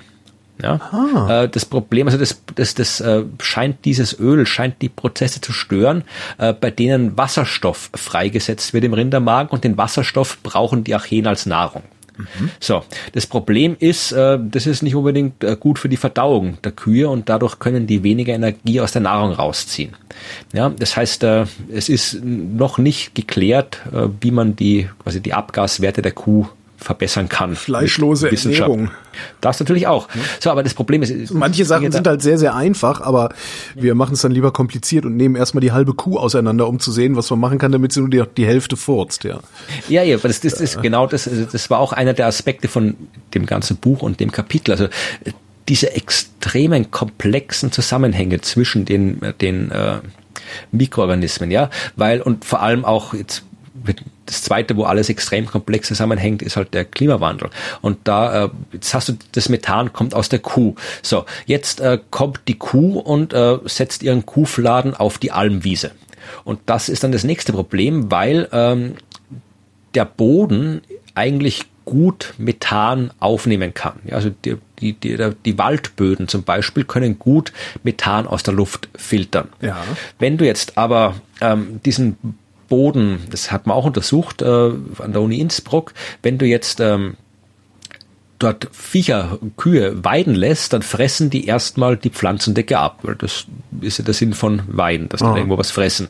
Äh, dadurch kann sich die Erde stärker aufheizen, kann das Methan schlechter aufnehmen dazu kommen die Kuhfladen, die ja natürlich auch Archen enthalten und die wohnen halt jetzt dann im Boden und produzieren dann eben am Ende produziert nicht nur die Kuh Methan, sondern auch die Almwiese, auf der die Kuh rumsteht, produziert ja. auch noch Methan. Und jetzt kommt es kompliziert, weil es das heißt jetzt nicht, dass es besser wäre, wir würden die ganzen äh, Kühe wegtun und die Almen aufforsten, ja, weil ähm, mehr, du hast ja auch äh, Erderwärmung, Klimawandel erzeugt auch mehr Trockenheit. Ja, äh, wenn die Almen von Wäldern überwuchert werden, dann brauchen die Bäume mehr Wasser. Das verstärkt die Trockenheit. Ja, äh, du brauchst halt wirklich alles. Du brauchst halt den Wald, du brauchst die Alm, du brauchst die richtigen Mikroben an dem richtigen Ort und so weiter. Also es ist alles sehr, sehr kompliziert. So, aber jetzt muss ich, ich muss mal ein paar von den Geschichten erzählen, äh, die, die, die ein bisschen weniger offensichtlich sind, ja. Zum Beispiel, das ist auch am Klappentext erwähnt, Weißt du, dass wir den Feiertag Fronleichnam einem Bakterium verdanken? Äh, jetzt ja. Welchem? Äh, Serratia marcensis. Ich hasse dich. ja, ich habe doch, ich hab noch viel ärgere Namen in dem Buch drin. Also da gibt's wirklich, es gibt wirklich hier hier äh, Thioalkali Vibrio Thiothyon Thiocyanoxidans ist einer. Aber jetzt geht's, äh, das sind das. Serratia marcensis. Aha, aha, genau. Aha, okay. Also, die Geschichte geht so. Äh, weißt du eigentlich, was man an Frohen Leichnam genau feiert? Ich habe nicht die leiseste Ahnung, aber es hat nichts mit Leichen zu tun, glaube ich, ne? Nein, tatsächlich nicht. Ich habe also, gerade noch eine Sendung geschnitten äh, mit jemandem, der bei der Prozession äh, irgendwie eine, eine wichtige Rolle spielt und so, aber ja, nee, weiß ich nicht. Also das von Leichnam kommt von Licham, Mittelhochdeutsch, das heißt Leib. Und offiziell ist das äh, das Fest des allerheiligsten Leibes und Blutes Christi. Ah ja. Der Name. Also es geht um Folgendes, ja. Ähm, ähm, man hat ja quasi diese Geschichte, dass sich, also in der katholischen Kirche, dass in der Messe das, das Brot äh, wahrhaftig, nicht nur symbolisch, sondern wirklich wahrhaftig der Leib Christi wird ja, und dass der Wein wahrhaftig das Blut Jesu wird. Also dass das wirklich real umwandelt. Totenkult. ja, diese, diese Lehre der ja. Transsubstantiation. Transsubstantiation, ah, das so heißt es offiziell. Okay. Also das wirklich, dass das wirklich, dass sich das Brot und Wein in den realen Leib und das reale Blut von Jesus verwandelt während aha, der Messe. Aha. Ja, also das ist tatsächlich das, was die Katholiken glauben. Das, ja, das ist, wenn du, wenn der äh, Priester das in den Zauberspruch spricht während der Transsubstantiation, wird das Brot zum echten Leib von Jesus. Mhm. So, äh, das ist äh, das ist etwas, was man erst so beim vierten Laterankonzil 1215 als offizielles Dogma verkündet hat. Also es gab es nicht immer, diese Transsubstantionslehre, sondern das hat man erst so Anfang des 13. Jahrhunderts offiziell festgelegt. Mhm. Und natürlich kam das den Leuten auch Religion ist wirklich Ja, aber genau darum geht's in dem Kapitel, genau darum geht's da Geschichte, weil das kam den Leuten natürlich damals auch schon manchen ein bisschen komisch vor. Ja. Also Vermutlich. Ja. Und äh, es gab den äh, einen böhmischen Priester, nämlich Peter von Prag. Ja, der ist äh, im Jahr 1263 hat eine Wallfahrt gemacht, eine Pilgerfahrt, ja, nach Rom. Und während der da so durch die Gegend gewandert ist und nachgedacht hat, ist ihm das Ganze mit dieser Transsubstantiation immer ein bisschen komischer vorgekommen. Also er hat dran gezweifelt, äh, dass das so ist. Und irgendwann ist er in einer italienischen Kleinstadt namens Bolsena gewesen mhm. und ähm, dort ist er bekehrt worden, ja. Denn dort ähm, hat er während der Messe das Brot gebrochen und hat darin Blutstropfen gefunden. Ja. Das Blutwunder von Bolsena. Das hat der Papst Urban der, der Vierte als Wunder anerkannt und dann eben, weil eben hier quasi Gott ein Wunder gewirkt hat und diesen zweifelnden Priester äh, bekehrt hat, überzeugt hat, an die Transsubstantiation zu glauben, also der Welt quasi durch dieses Blutwunder die Realität der Transsubstantiation offenbart hat, hat er eben diesen Feiertag, das Fest des Allerheiligsten Leibes und Blutes Christi, für die ganze Kirche eingeführt. Also Fronleichnam. Also Fronleichnam verdankt seine Existenz diesem Blutwunder. Blutwunder, sehr schön. Und ja, aber Blutwunder, das äh, gibt's, gab's davor auch schon, ja, auch nicht nur im Christentum. Also erstmals dokumentiert ist so ein Blutwunder äh, im Jahr 332 332 ja. vor Christus ja, warum, sollte auch, warum, warum, sollte äh, der Fehlschluss auch auf, das, auf eine einzelne Religion beschränkt bleiben? Also das, ne? Also. Ja, in dem Fall, ja, in dem Fall muss es nicht unbedingt was mit Religion zu tun haben, sondern man hat immer schon wieder festgestellt, dass man blutendes Brot findet. Ja, also im Heer von Alexander dem Großen zum Beispiel, ja, die haben da gerade irgendwo so rumgelagert und belagert oder was auch immer und haben da halt irgendwie blutendes Brot gehabt. Und äh, was man eben in diesem äh, blutenden Brot, was das damit zu tun hat, also was da wirklich abgeht. Ja, aber es ist natürlich kein echtes Blut, was da drin ist. Das hat tatsächlich erst äh, ein italienischer Apotheker, Pharmazeut, Anfang des 19. Jahrhunderts entdeckt. Äh, und in dem Fall nicht im Brot, sondern im Polenta.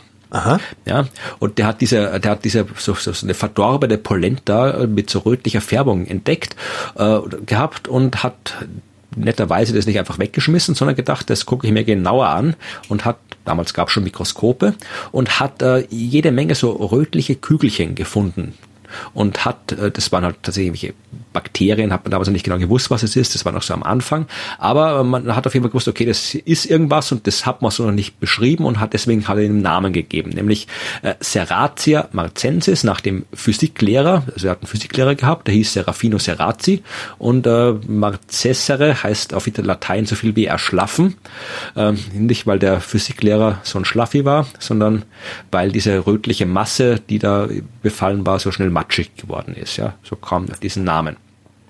Heute wissen wir dann eben, dass dieses Serratia macensis ein Bakterium ist, das eigentlich überall lebt, ja, im Boden, im Wasser, auf Tieren, in Pflanzen, das lebt überall und äh, baut halt so organische Substanzen ab und erzeugt dabei rötliche Farbpigmente, Prodigiosine, ja, Aha. vom lateinischen Wort für Prodigium Wunderzeichen. Und äh, auf Brot kann dieses Bakterium unter den richtigen Umständen wirklich gut wachsen und ganz besonders gut auf ungesäuertem Brot. Und das ist genau das, was man für die kirchlichen Zeremonien verwendet. Ja, und wenn da dieses Brot, dann gibt's halt nicht so einen grünlichen Schimmel wie sonst, dann eben so, so einen rötlichen, matschigen Schimmel, der durchaus auch halt für Blut gehalten werden kann. Besonders wenn man so die unhygienischen Bedingungen hat, die früher noch geherrscht haben, ja, dann kann es durchaus sein, dass du eben immer wieder mal so blutendes Wunderbrot findest. Was uns einerseits eben dann diesen Feiertag beschert hat, andererseits aber auch tatsächlich eben für viele äh, Pogrome verantwortlich waren, ja, weil man natürlich auch den, den Juden ja im Mittelalter sehr, oder wahrscheinlich heute auch noch, äh, sehr oft vorgeworfen hat, dass sie die Hostien stehlen und die Hostien gequält haben, ja, und den Leib zum ja, ja. Bluten gebracht haben und so weiter, ja, und das hat auch mit den Bakterien zu tun. Ah, ja.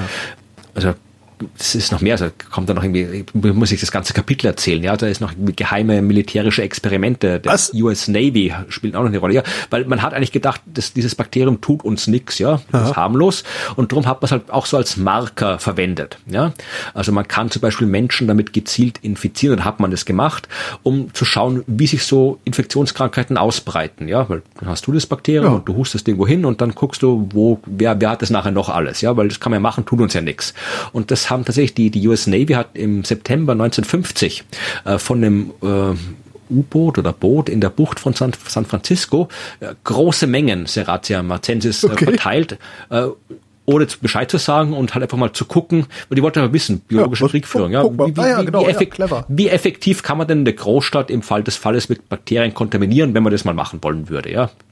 probieren Sie mal aus, ja. haben sie gedacht. Und äh, ja, man kann das sehr effektiv machen, wie sich gezeigt hat, weil ähm, ja, in den, in den Wochen nach dem Experiment hast du in den Krankenhäusern von San Francisco immer wieder Menschen gesehen, die, die überraschende und Harnwegsinfekte hatten, mit denen sie nicht gerechnet haben, ja, äh. weil man dann eben dadurch festgestellt hat, dass dieses Bakterium eben nicht so harmlos ist, wie man dann auch Krankheiten erregen kann, unter anderem Harnwegsinfekte, Hirnhautentzündung, Lungenentzündung, Alter, Infektionen. Sind wir bescheuert. Das gibt's überhaupt nicht. Ja. ja, also das das war das Wunderbakterium, dem wir von Leichen zu verdanken haben. Darf ich mir jetzt wieder eine aussuchen? Such dir gerne noch eine aus, ja? Ähm, 17.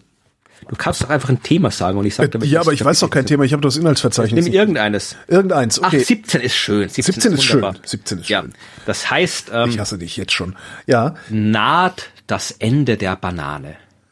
Ah, das hatte ich doch sogar mal in einer unserer Sendungen äh, präsentiert, dieses Thema. Kann durchaus sein. Ja, Fusarium ja, ja, oxysporum. Ja. Diesmal geht es um einen Pilz und nicht um ein Bakterium. Ja, das ist auch eine schöne. Kennst du äh, den äh, Joseph Paxton? Nicht das persönlich, war nein. Im Jahr 1830 der Gärtner von William Cavendish, dem sechsten Duke of Devonshire.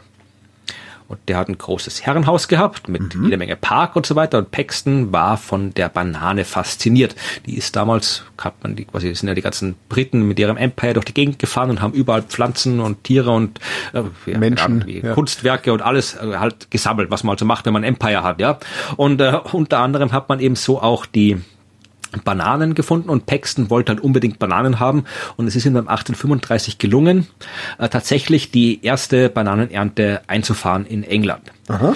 Das Problem ist, dass, das ist auch vielleicht vielen nicht so klar, dass Bananen sich anders fortpflanzen als andere Pflanzen. Ja, also dass die meisten anderen Pflanzen, die wir so kennen. Bananen pflanzen sich vegetativ fort, ungeschlechtlich. Im Wesentlichen durch Ableger. Es gibt keine Bananensamen die du so aussehen kannst. Also das gilt jetzt nicht für alle, aber die, die es jetzt geht, ja, die kannst du nicht aussehen, die werden auch nicht bestäubt, sondern im Wesentlichen schneidest du ein Stück ab von der Bananenpflanze, grabst du anders wieder ein und dann hast du eine neue Bananenpflanze. Okay. Was bedeutet, dass äh, alle Bananenpflanzen, die du auf diese Weise produzierst, eine genetisch identisch sind. Ja. Ja, das sind Klone. Ja, Klone sogar. Stimmt. Was an sich jetzt äh, noch nicht schlimm ist, aber äh, als Klon wenn du dich auf die Art und Weise fortpflanzt, dann kannst du dich nicht anpassen an Krankheitserreger. Ja, weil natürlich, mhm. du bist immer gleich und die Krankheitserreger können sich anpassen. Du nicht. Die können sich verändern. Du nicht. Ja. Das heißt, du bist ziemlich ausgeliefert dem, was äh, die Welt der Mikroorganismen dir entgegenstellt. Und ähm, bis zu den 1960er Jahren. Ja, also diese Banane, von der ich gerade gesprochen habe, die dem äh, Herzog, also Herzog Duke, was auch immer, Cavendish gehört hat, äh, wo das erste Mal angepflanzt worden ist, die gab's damals, also die gab's schon, aber die hat jetzt keine Rolle gespielt. Denn wenn du damals so in den äh, 60er, also 50er bis zu den 60er Jahren irgendwo Bananen gekauft hast, dann hast du eine Gros Michel gekauft. Aha war noch nicht geboren, kann mich nicht erinnern. Ähm, ich wollte immer mal meine Eltern fragen, wie das war, weil diese Banane soll viel besser gewesen sein als unsere heutigen Bananen, ja. Inwiefern ähm, viel besser? Ja, viel, viel größer, äh, bisschen viel schmackhafter, okay. intensiver im Geschmack und so weiter. Haben auch eine dicke Schale gehabt, was halt den Transport erleichtert hat. Darum ist sie auch quasi zu der industriell relevanten Banane geworden. Industriebanane, überall. sehr schön. Genau, ja. Das war die Gros Michel. Das Problem war nur, dann kam Fusarium oxysporum. Schimmelpilz. Aha. Und der hat die Banane befallen. Ja, also es hat schon 1890 angefangen, die Panama-Krankheit. Und der Pilz kann eben die, weil die in Panama das erste Mal aufgetreten ist, der Pilz befällt dann eben die Wurzeln und dann verschimmelt die von innen heraus. Ja, du kannst diesen Pilz auch nicht vernünftig bekämpfen mit irgendwelchen Fungiziden und so weiter, ja, weil du immer noch nicht genau weißt, wie der funktioniert, dieser Pilz. Und der kann wirklich Jahrzehnte überdauern bis einen passenden Wirt wird. Der ist in der Erde, kann durch Luft übertragen werden. Ja, wenn du da irgendwie, wenn ein so ein Plantagenheini darüber marschiert äh, und der bleibt nur ein Spor von irgendwo kleben, von irgendeiner Plantage, die vor zehn Jahren da mal war oder sowas, dann hast du das Ding schon wieder da. Also du kriegst diesen Pilz nicht weg. Ja, wenn der einmal auf der Plantage ist, dann ist er da und mhm. geht nicht mehr weg. Und das hat dazu geführt, weil eben auch die, die Banane selbst dem Pilz nichts entgegensetzen konnte, weil die alles Klone waren, dass im Wesentlichen es seit 1960 nicht mehr möglich ist, irgendwo auf der Welt die Chromichelle-Banane wirtschaftlich sinnvoll anzubauen. Ja, gibt's nicht. Und darum mehr. haben wir Cavendish wahrscheinlich. Genau, es ne? gab genau. eine Ersatzbanane. und zwar eben die Cavendish. Ja, die ist nicht ganz so schmackhaft, die ist ein bisschen kleiner, hat eine dünnere Schale, aber äh, ist war resistent gegen den Pilz. Oho. Ja, weil ja, weil eben ähm, Fusarium oxysporum, wie gesagt, der, der ist kein Klon, der verändert sich, der Pilz. Und jetzt mhm. gibt es mittlerweile eine Variante, die eben auch Cavendish befällt. Und das tut. Noch äh, geht's, aber ist gesagt, es ist, es, es, ähm, es, die Banane ist durchaus bedroht. Vom, äh, haben wir eine weitere Ersatzbanane oder könnten Meine, wir, könnten wir züchten? Also könnten wir eine, ja, eine, eine, jeweils die Banane mit Labormethoden an Oxysporum anpassen? Äh, also meines Wissens nach gibt's keine Ersatzbanane in der Form, wie die Cavendish quasi ja. eine Ersatzbanane war, weil wie gesagt, äh, es gibt jede Menge unterschiedliche Bananenarten, ja, überall auf der Welt, aber die sind nicht geeignet für diesen industriellen Anbau, den wir brauchen, wenn wir in jedem Supermarkt auf der Welt Bananen haben wollen, ja, ja. weil die dann also dass du du hast die sind für lokalen Gebrauch und die kann man natürlich irgendwie auch die kann man schon auch verkaufen. Ja. Die sind halt dann, gibt halt weniger davon ja. und sind teurer, wenn du sie kaufst. Also die Banane wird jetzt nicht komplett von der Welt verschwinden. Aber man kann natürlich auch probieren, ähm, das tut man auch, ja, also eben die Banane gentechnisch so zu verändern, dass sie eben nicht mehr für diesen äh, Schimmelpilz anfällig ist. Und das Problem kriegst du halt nicht weg. Das ist das grundlegende Problem, kriegst du nicht weg. Das grundlegende Problem ist die, die extreme Monokultur der Banane. Das ist oh. die ultimative Monokultur, die du da machst mit diesen Klonen. Und solange du das hast, wirst du immer wieder kommt immer wieder ein neuer Krankheitserreger. Selbst wenn du die Banane gentechnisch jetzt äh, immun gegen diesen Fusarium oxysporum machst, ja, dann kommt in ein paar Jahren der nächste. Ja. Also das Problem kriegst du nicht weg, solange wir diese genetische Monokultur mit der Banane haben. Ja. Das ist die Banane. So. Ich erzähle jetzt noch eine Geschichte, suche so. ich noch aus, dann, okay. dann haben wir eh schon, haben wir schon das ganze Buch durch. Ich überlege, was nehme ich da schon. Also es, bevor sich die, die Leute, die quasi sich jetzt von mir Astronomie wünschen und keine ja. Biologie, ich habe natürlich auch viele Geschichten über Astronomie drinnen. Es geht auch um, wie gesagt, wo können äh, Mikroorganismen auf anderen Himmelskörpern leben. Da gibt es auch viele Geschichten, da gibt es auch viel Forschung dafür, wo man das untersucht hat. Ja, äh, eine der schönsten Geschichten ist, die hat indirekt mit Raumfahrt zu tun, weil ähm, es ist ja nicht nur die Frage, wo wo lebt was anderes, sondern wenn wir Leben anderswo finden, zum Beispiel auf dem Mars oder auf äh, Enceladus oder Europa, diesen Monden von Saturn. Woran erkennen wir, Jupiter, dass es Leben ist? Erstens das und woran, woher wissen wir, dass wir es nicht selbst mitgebracht haben in unserer Raumsonde? Stimmt. Das heißt, äh, die großen Raumfahrtagenturen haben tatsächlich alle so Planetary Protection Officer, nennt sich das, ja. Das ist ein ziemlich geiler Titel. Also der Job besteht halt darin, da zu schauen, dass die dass die Raumfahrzeuge äh, die entsprechend sensible Ziele haben, ja, äh, alle so steril wie möglich sind, dass eben und äh, das ist noch ein bisschen so ein Minderheitenprogramm, aber es kommen ja immer wieder mal auch Raumfahrzeuge zurück auf die Erde. Stimmt, ja, das die kann man sich auch überlegen, dass die was bringen. Aber meistens geht es darum, wenn wir irgendwo hinfliegen, wenn wir auf dem Mars landen, ja, die, die schauen halt, okay, äh, zum Beispiel es gab irgendwie so, so, ich weiß jetzt nicht, ob es nicht, nicht Perseverance, sondern der davor, Opportunity war das, glaube ich, der durfte bestimmte Gegenden nicht angucken, weil sie gesagt haben, die wäre zwar urinteressant gewesen, aber die haben gesagt, nee, fahr da nicht hin, weil du bist dafür nicht ausgelegt, du bist nicht ausreichend sterilisiert worden und äh, das ist einer der Orte, wo man sehr vielversprechend nach Leben suchen könnte und da fährst du nicht hin, weil wenn wir da hinfahren, dann mit einem Teil, das entsprechend vorbereitet worden ist. Ja, also auch solche Entscheidungen treffen dann diese Planetary Protection Officer. Wissen die, wissen diese Officers bis aufs letzte Bakterium oder bis auf den letzten Mikroorganismus, was an so einem Raumfahrzeug hängt oder ja, genau darum geht's. Fehlertoleranzen? Ja, nee, nicht nur Fehlertoleranz ist zu viel gesagt, darum geht's ja. Also ähm, tatsächlich gab's eine Arbeit. Ähm, äh, es war glaube ich sogar eine österreichische Forscherin, ich weiß ihren Namen gerade nicht, aber tatsächlich äh, die, die, ähm, die ESA hat mittlerweile eine ganze Sammlung an Mikroorganismen, die in ihren Reinräumen entdeckt worden ist.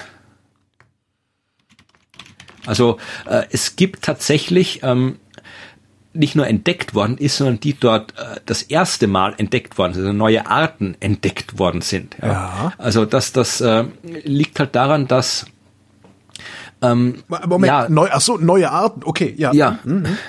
Also ähm, es, es gibt eine, eine ah, wie heißt sie denn? Das ist eine von der Uni Graz, eine ziemlich nette Christine Meusel-Eichinger, genau. Äh, die macht coole Sachen, ja. Also die hat wirklich so die die die Reinräume von der von der NASA und von der ESA untersucht, hat dort eben Bakterienarten entdeckt, hat auch Archeen entdeckt, ja.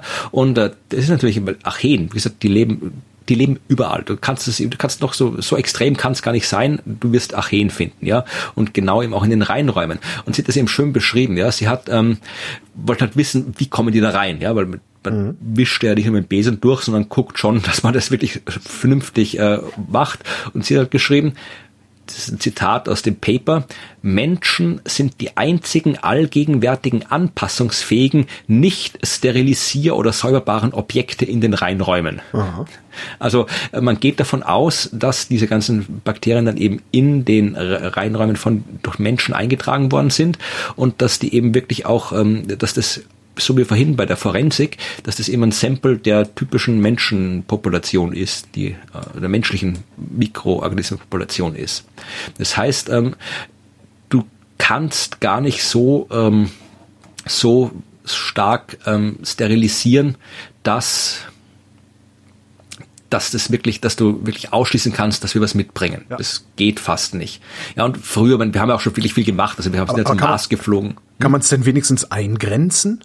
Das kann man natürlich schon. Also du kannst natürlich schon dir Mühe geben, also das zu sterilisieren, aber halt, äh, man hat ja auch viel gelernt. Ja, man hat, das ist auch ein Kapitel im Buch drinnen. Man hat zum Beispiel wirklich eine, ich weiß gerade den Namen nicht von den Bakterien, aber man hat äh, eine Art gefunden. Die haben die Forscher in dem Sand äh, in der Ecke von Florida gefunden, wo die Raketen gestartet sind. Ja, also wo die da, da pustet die Rakete mit irgendwie weiß Gott was für äh, Temperaturen Abgasstrahl drauf und da haben sie eine neue Art entdeckt. Und, ja. äh, wir haben mittlerweile auch andere, das war ein anderes äh, deutscher Forscher, äh, der auch extrem viele Archeen entdeckt hat. Der hat eben auch ähm, welche entdeckt, die bei über 100 Grad leben können. Habe auch bis jetzt gedacht, wenn es über 100 Grad hat, dann muss eigentlich alles weg sein. Mhm. Ja, hat man auch festgestellt, ist nicht so. Was dann auch Konsequenzen hat auf die Forschung, weil da hat man gedacht, okay, wenn ich irgendwas jetzt im Labor irgendwas sterilisieren will, ja, irgendwie im Autoklav oder sowas, da wird es ja im Wesentlichen erhitzt, ja.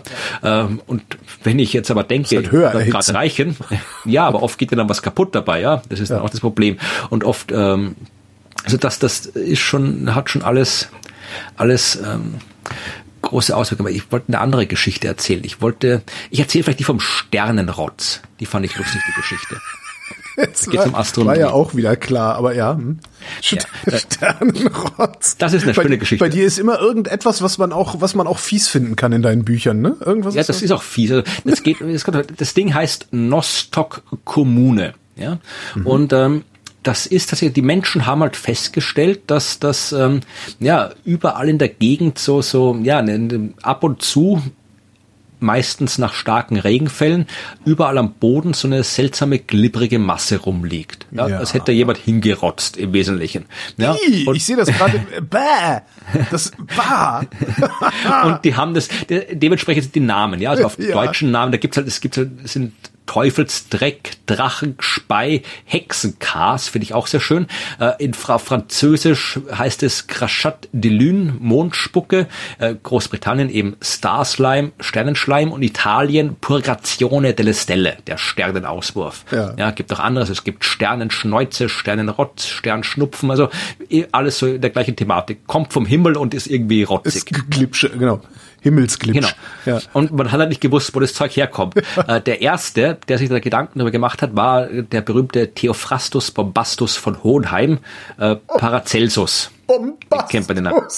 Ja, der, der hieß halt so, Theophrastus Bombastus von Hohenheim. Ich glaube, ich habe ich hab ein bisschen Hunger, da werde ich immer albern, aber ja. Ja, also der, man kennt ihn besser als Paracelsus, der Typ, ja, ja? ja. Und der hat ein Buch der Himmelserscheinungen geschrieben, lieber Meteorum, Meteororum genau was sagt. Und äh, da wollte er halt erklären, wie so Wind, Wetter, Jahreszeiten, Gewitter und so alles entsteht. Ähm, ja, alles falsch, was er sich ausgedacht hat, aber ja, man muss immer anfangen, man muss immer genau. probieren. Und äh, er hat gedacht, dass das durch den Einfluss der Sterne entsteht. Ja, das halt, also es gibt halt irgendwie je nachdem, ähm, also es gibt Blitzsterne, die machen Blitze und Windsterne machen Wind und Schneesterne machen äh, Schnee mhm. und Sommersterne, Wintersterne und so weiter. Ja, und die Sterne, sagt er, ernähren sich von Feuer. Ja, ich habe tatsächlich diesen Originaltext rausgesucht. Äh, der schreibt da äh, erklärt dann weiter natürlich, wenn die was essen, äh, sagt er, und auf das, was sich mit Speis und Trinken erhalt, das muss sein Exkrementum geben. Ja, oder auf modern, wenn die was essen, dann müssen es auch wieder, muss auch wieder raus, ja. das Zeug, ja.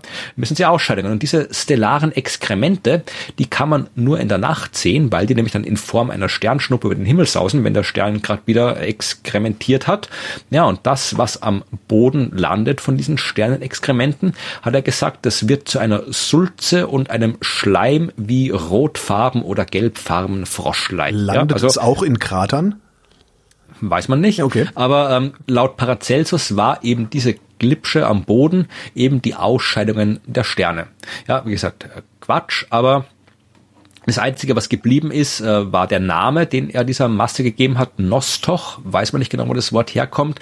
Äh, es gibt das niederdeutsche Wort Noster, das heißt Nüster und englisch Nostril, äh, Nase, kann auch Nasenloch irgendwie sein, aber auf jeden Fall, ja, hat es irgendwo mit, mit Nase zu tun. Heute wissen wir, ja, äh, Nostoc Kommune sind Cyanobakterien, ja, aber. Das heißt, es hat nicht wirklich was mit Astronomie zu tun, sondern nur Gerüchte halber. Gerüchte halber, ja, aber es gibt doch Kapitel, wo es mit Gerüchte halber tun hat, aber, ja, ja. ja, aber jedenfalls ähm, ist ähm, ähm Noster Kommune ist so ein ähm, ähm ja, Kolonienbakterien, aber es, es lebt nicht alleine, sondern bildet, äh, die bilden lange Kolonienfäden aus Zellen. Mhm. Die können sich dann wirklich so, zu, so bis zu Salatblatt große Kolonien zusammenfinden und umgeben sich mit einer Schleimhülle. Wenn es trocken ist, dann schrumpft dieser Glibber mit einer extrem dünne Schicht, die sieht man auch kaum, die liegt immer am Boden rum, aber wenn es dann drauf regnet, dann quillt die Schicht zu einer schleimigen Masse auf. Ja. Mhm. Und ähm, das sind auch interessante Viecher. Also diese, diese, diese, diese Nostoc-Bakterien, das waren also die Vorfahren dieser Nostoc-Bakterien. Das waren die ersten Lebewesen, die die Photosynthese entdeckt haben. Ja, also hm. die haben herausgefunden, wie man Photosynthese macht. Das war durchaus relevant. Und das Schöne ist, ähm, dass diesen Nostoc, den kannst du essen. Äh, ja, okay. Das ist ein Nase hochziehen. Ne? Nee, also äh, in China hat es, die haben, die haben nicht dieses rotze glibber thema sondern in China heißt äh, diese, diese Masse äh, das Gemüse der himmlischen Unsterblichen oder Himmelsgemüse. Ja, also das kannst es essbar. Also du kannst, ähm, kannst im Asialaden schauen, ob du das findest. Ich habe auch im Internet recherchiert, es gibt tatsächlich Leute auch, die sammeln, die gehen nach dem Regen raus und gucken, wo liegt das. Und du Aha. kannst es dann so, ich habe jetzt kein Rezept, also ich habe Rezepte gefunden, ich habe ja den Nostok nicht gefunden, sonst äh, es wird zu dem Buch natürlich auch Veranstaltungen geben, Lesungen und so weiter und, und also Lesungen, so, ein Salätchen, ein Salätchen reichen.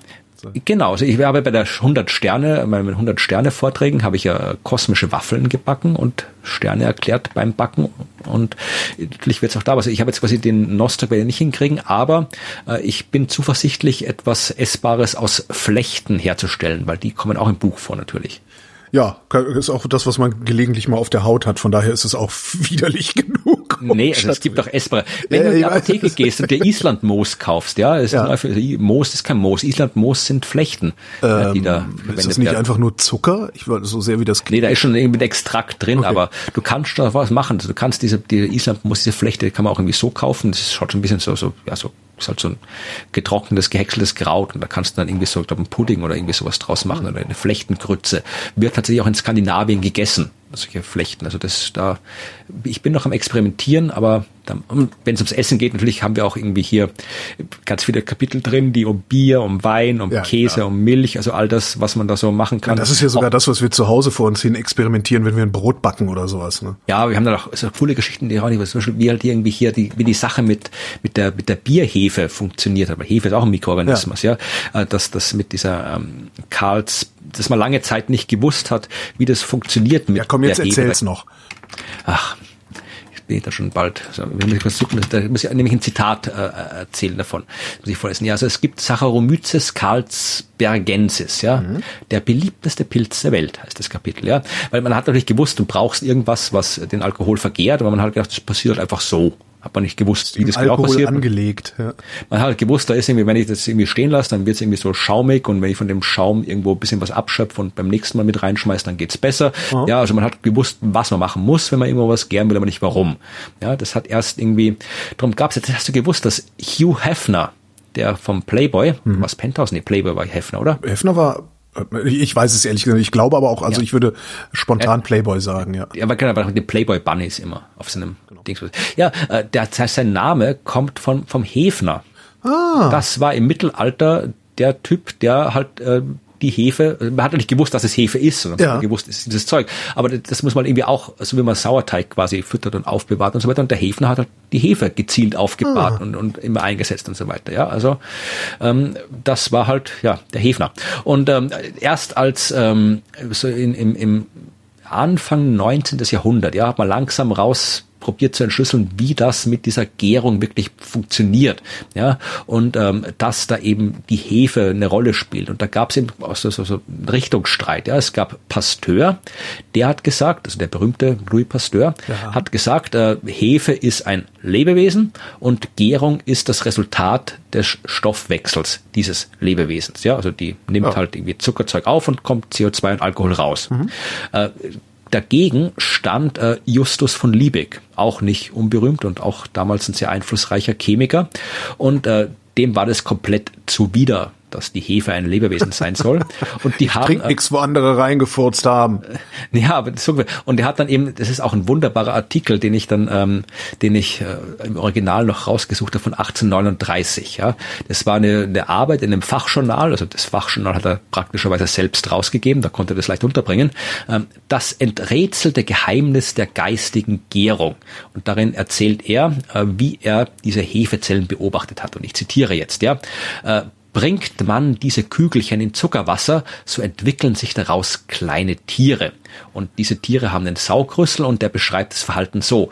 Von dem Augenblicke an, wo sie dem Ei entsprungen sind, sieht man, dass diese Tiere den Zucker aus der Lösung verschlucken. Sehr deutlich sieht man ihnen den Magen gelangen. Augenblicklich wird es verdaut und diese Verdauung ist sogleich und aufs bestimmteste an der erfolgenden Ausleerung von Exkrementen zu erkennen. Mit einem Wort, diese Infusorien fressen Zucker, entleeren aus dem Darmkanal Weingeist und aus den Harnorganen Kohlensäure. So sieht man also aus dem Anus dieser Tiere unaufhörlich eine spezifisch leichtere Flüssigkeit in die Höhe steigen und aus ihren enorm großen Genitalien spritzt in sehr kurzen Zwischenräumen ein Strom von Kohlensäure. Das hat Liebig geschrieben. Und ähm, also es leben da Tiere drin, die irgendwie hier, hier äh, Alkohol scheißen und äh, Kohlensäure ejakulieren. Ja, ähm, Wer das hätte wird, das gedacht? Ne? ja, also das, das, das wird oft quasi, wenn man so, so äh, wird oft als auf diversen Seiten im Internet als so Beleg präsentiert, wie trottelig die Leute damals waren und was für Quatsch die geschrieben haben. Es gibt auch Zeichnungen dazu, aber äh, tatsächlich war das natürlich, das war halt irgendwie so eine, ein, ein, äh, ironischer Artikel, den er halt, weil, weil Liebig halt diese alkoholische Gärung der Hefe als Lebewesen für so absurd gehalten hat, dass er es wirklich so extrem übersteigert hat, das Ganze, um das lächerlich zu machen. Ja, stellt sich raus, ja. gar nicht so unrecht gehabt. Gar nicht ne? so, ja. Und tatsächlich, der, der erste, also das war, die Hefe war ein Pilz, ja, Saccharomyces cerevisiae, die, die, die äh, Bierhefe oder Zuckerpilz des Bieres, wenn man es genau übersetzen will. Und das Problem war, man hat jetzt mal gewusst, okay, das ist die Hefe und die macht das, aber es war immer noch schwierig, äh, die Hefe dazu zu bringen, sich vernünftig zu verhalten, ja, Aha. weil äh, du das nicht kontrollieren konntest beim Brauen, ja. Manchmal ist die Hefe nach oben gestiegen, manchmal ist sie nach unten gesunken.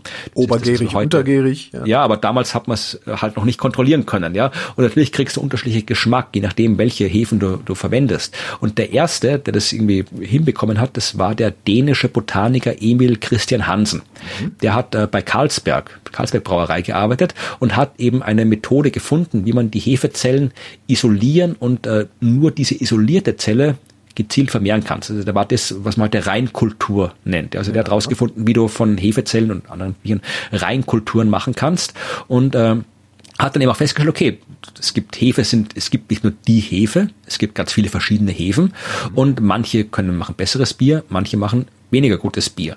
Und He Hansen hat dann eben rausgefunden, dass eben ein Stamm, der eben den Namen Saccharomyces carlsbergensis äh, bekommen hat, dass der eben besonders gut ist und der ist im Wesentlichen die Grundlage für so gut wie alle hochwertigen untergärigen Biersorten, also Pilz, Lager und so weiter auf der ganzen Welt. Ja? Und ähm, das verdanken wir eben dem Herrn Hansen und Hansen und auch Karlsberg, die waren wirklich, das war noch eine andere Zeit, die waren so nett, ja. Heute wird man da ein Patent draufklatschen und fertig. Genau. Die haben die ihre kultivierten Hefestämme an die Brauereien auf der ganzen Welt verteilt. Ja, super. Und so endet die Sendung mit einem unserer Lieblingsthemen, nämlich Bier. Ja. Die Geschichte der Welt in 100 Mikroorganismen, äh, unter anderem von Florian Freistetter. Ähm, kauft alle dieses Buch und kauft es über den Affiliate-Link im Blog zur Sendung auf vrind.de. Dann verdienen Florian und ich gleichzeitig was daran.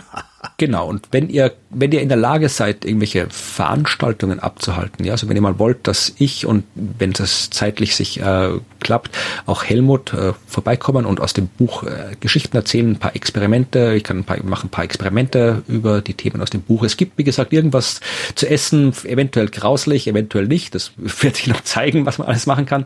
Ja, dann, dann, also, dann, ja, kontaktiert mich oder den Verlag. Ich, ich komme gern überall hin und mache Veranstaltungen zum Buch.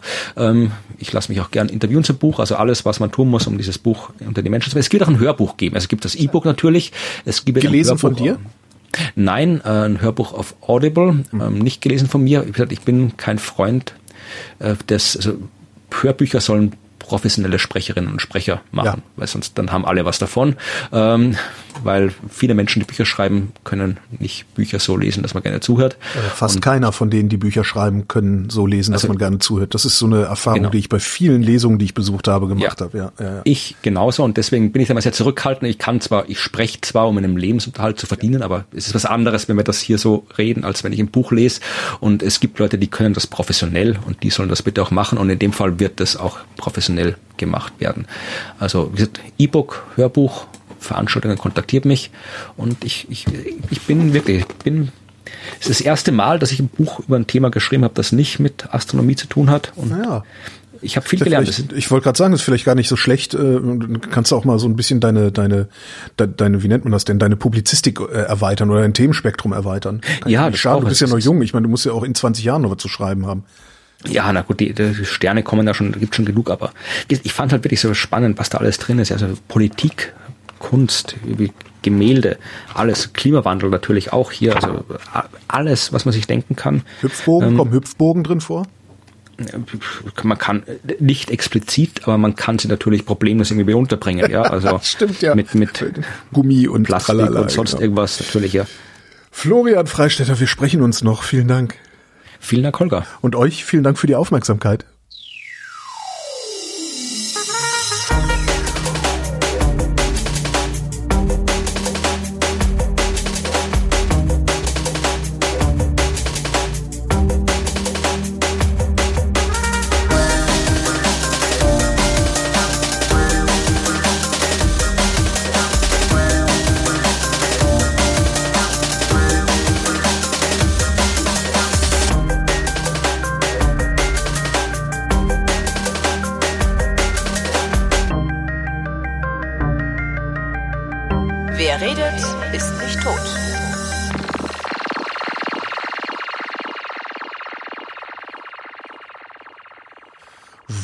Brot und Sternenrotz werde ich die Sendung nennen. Ja, schöner Titel. So, gut.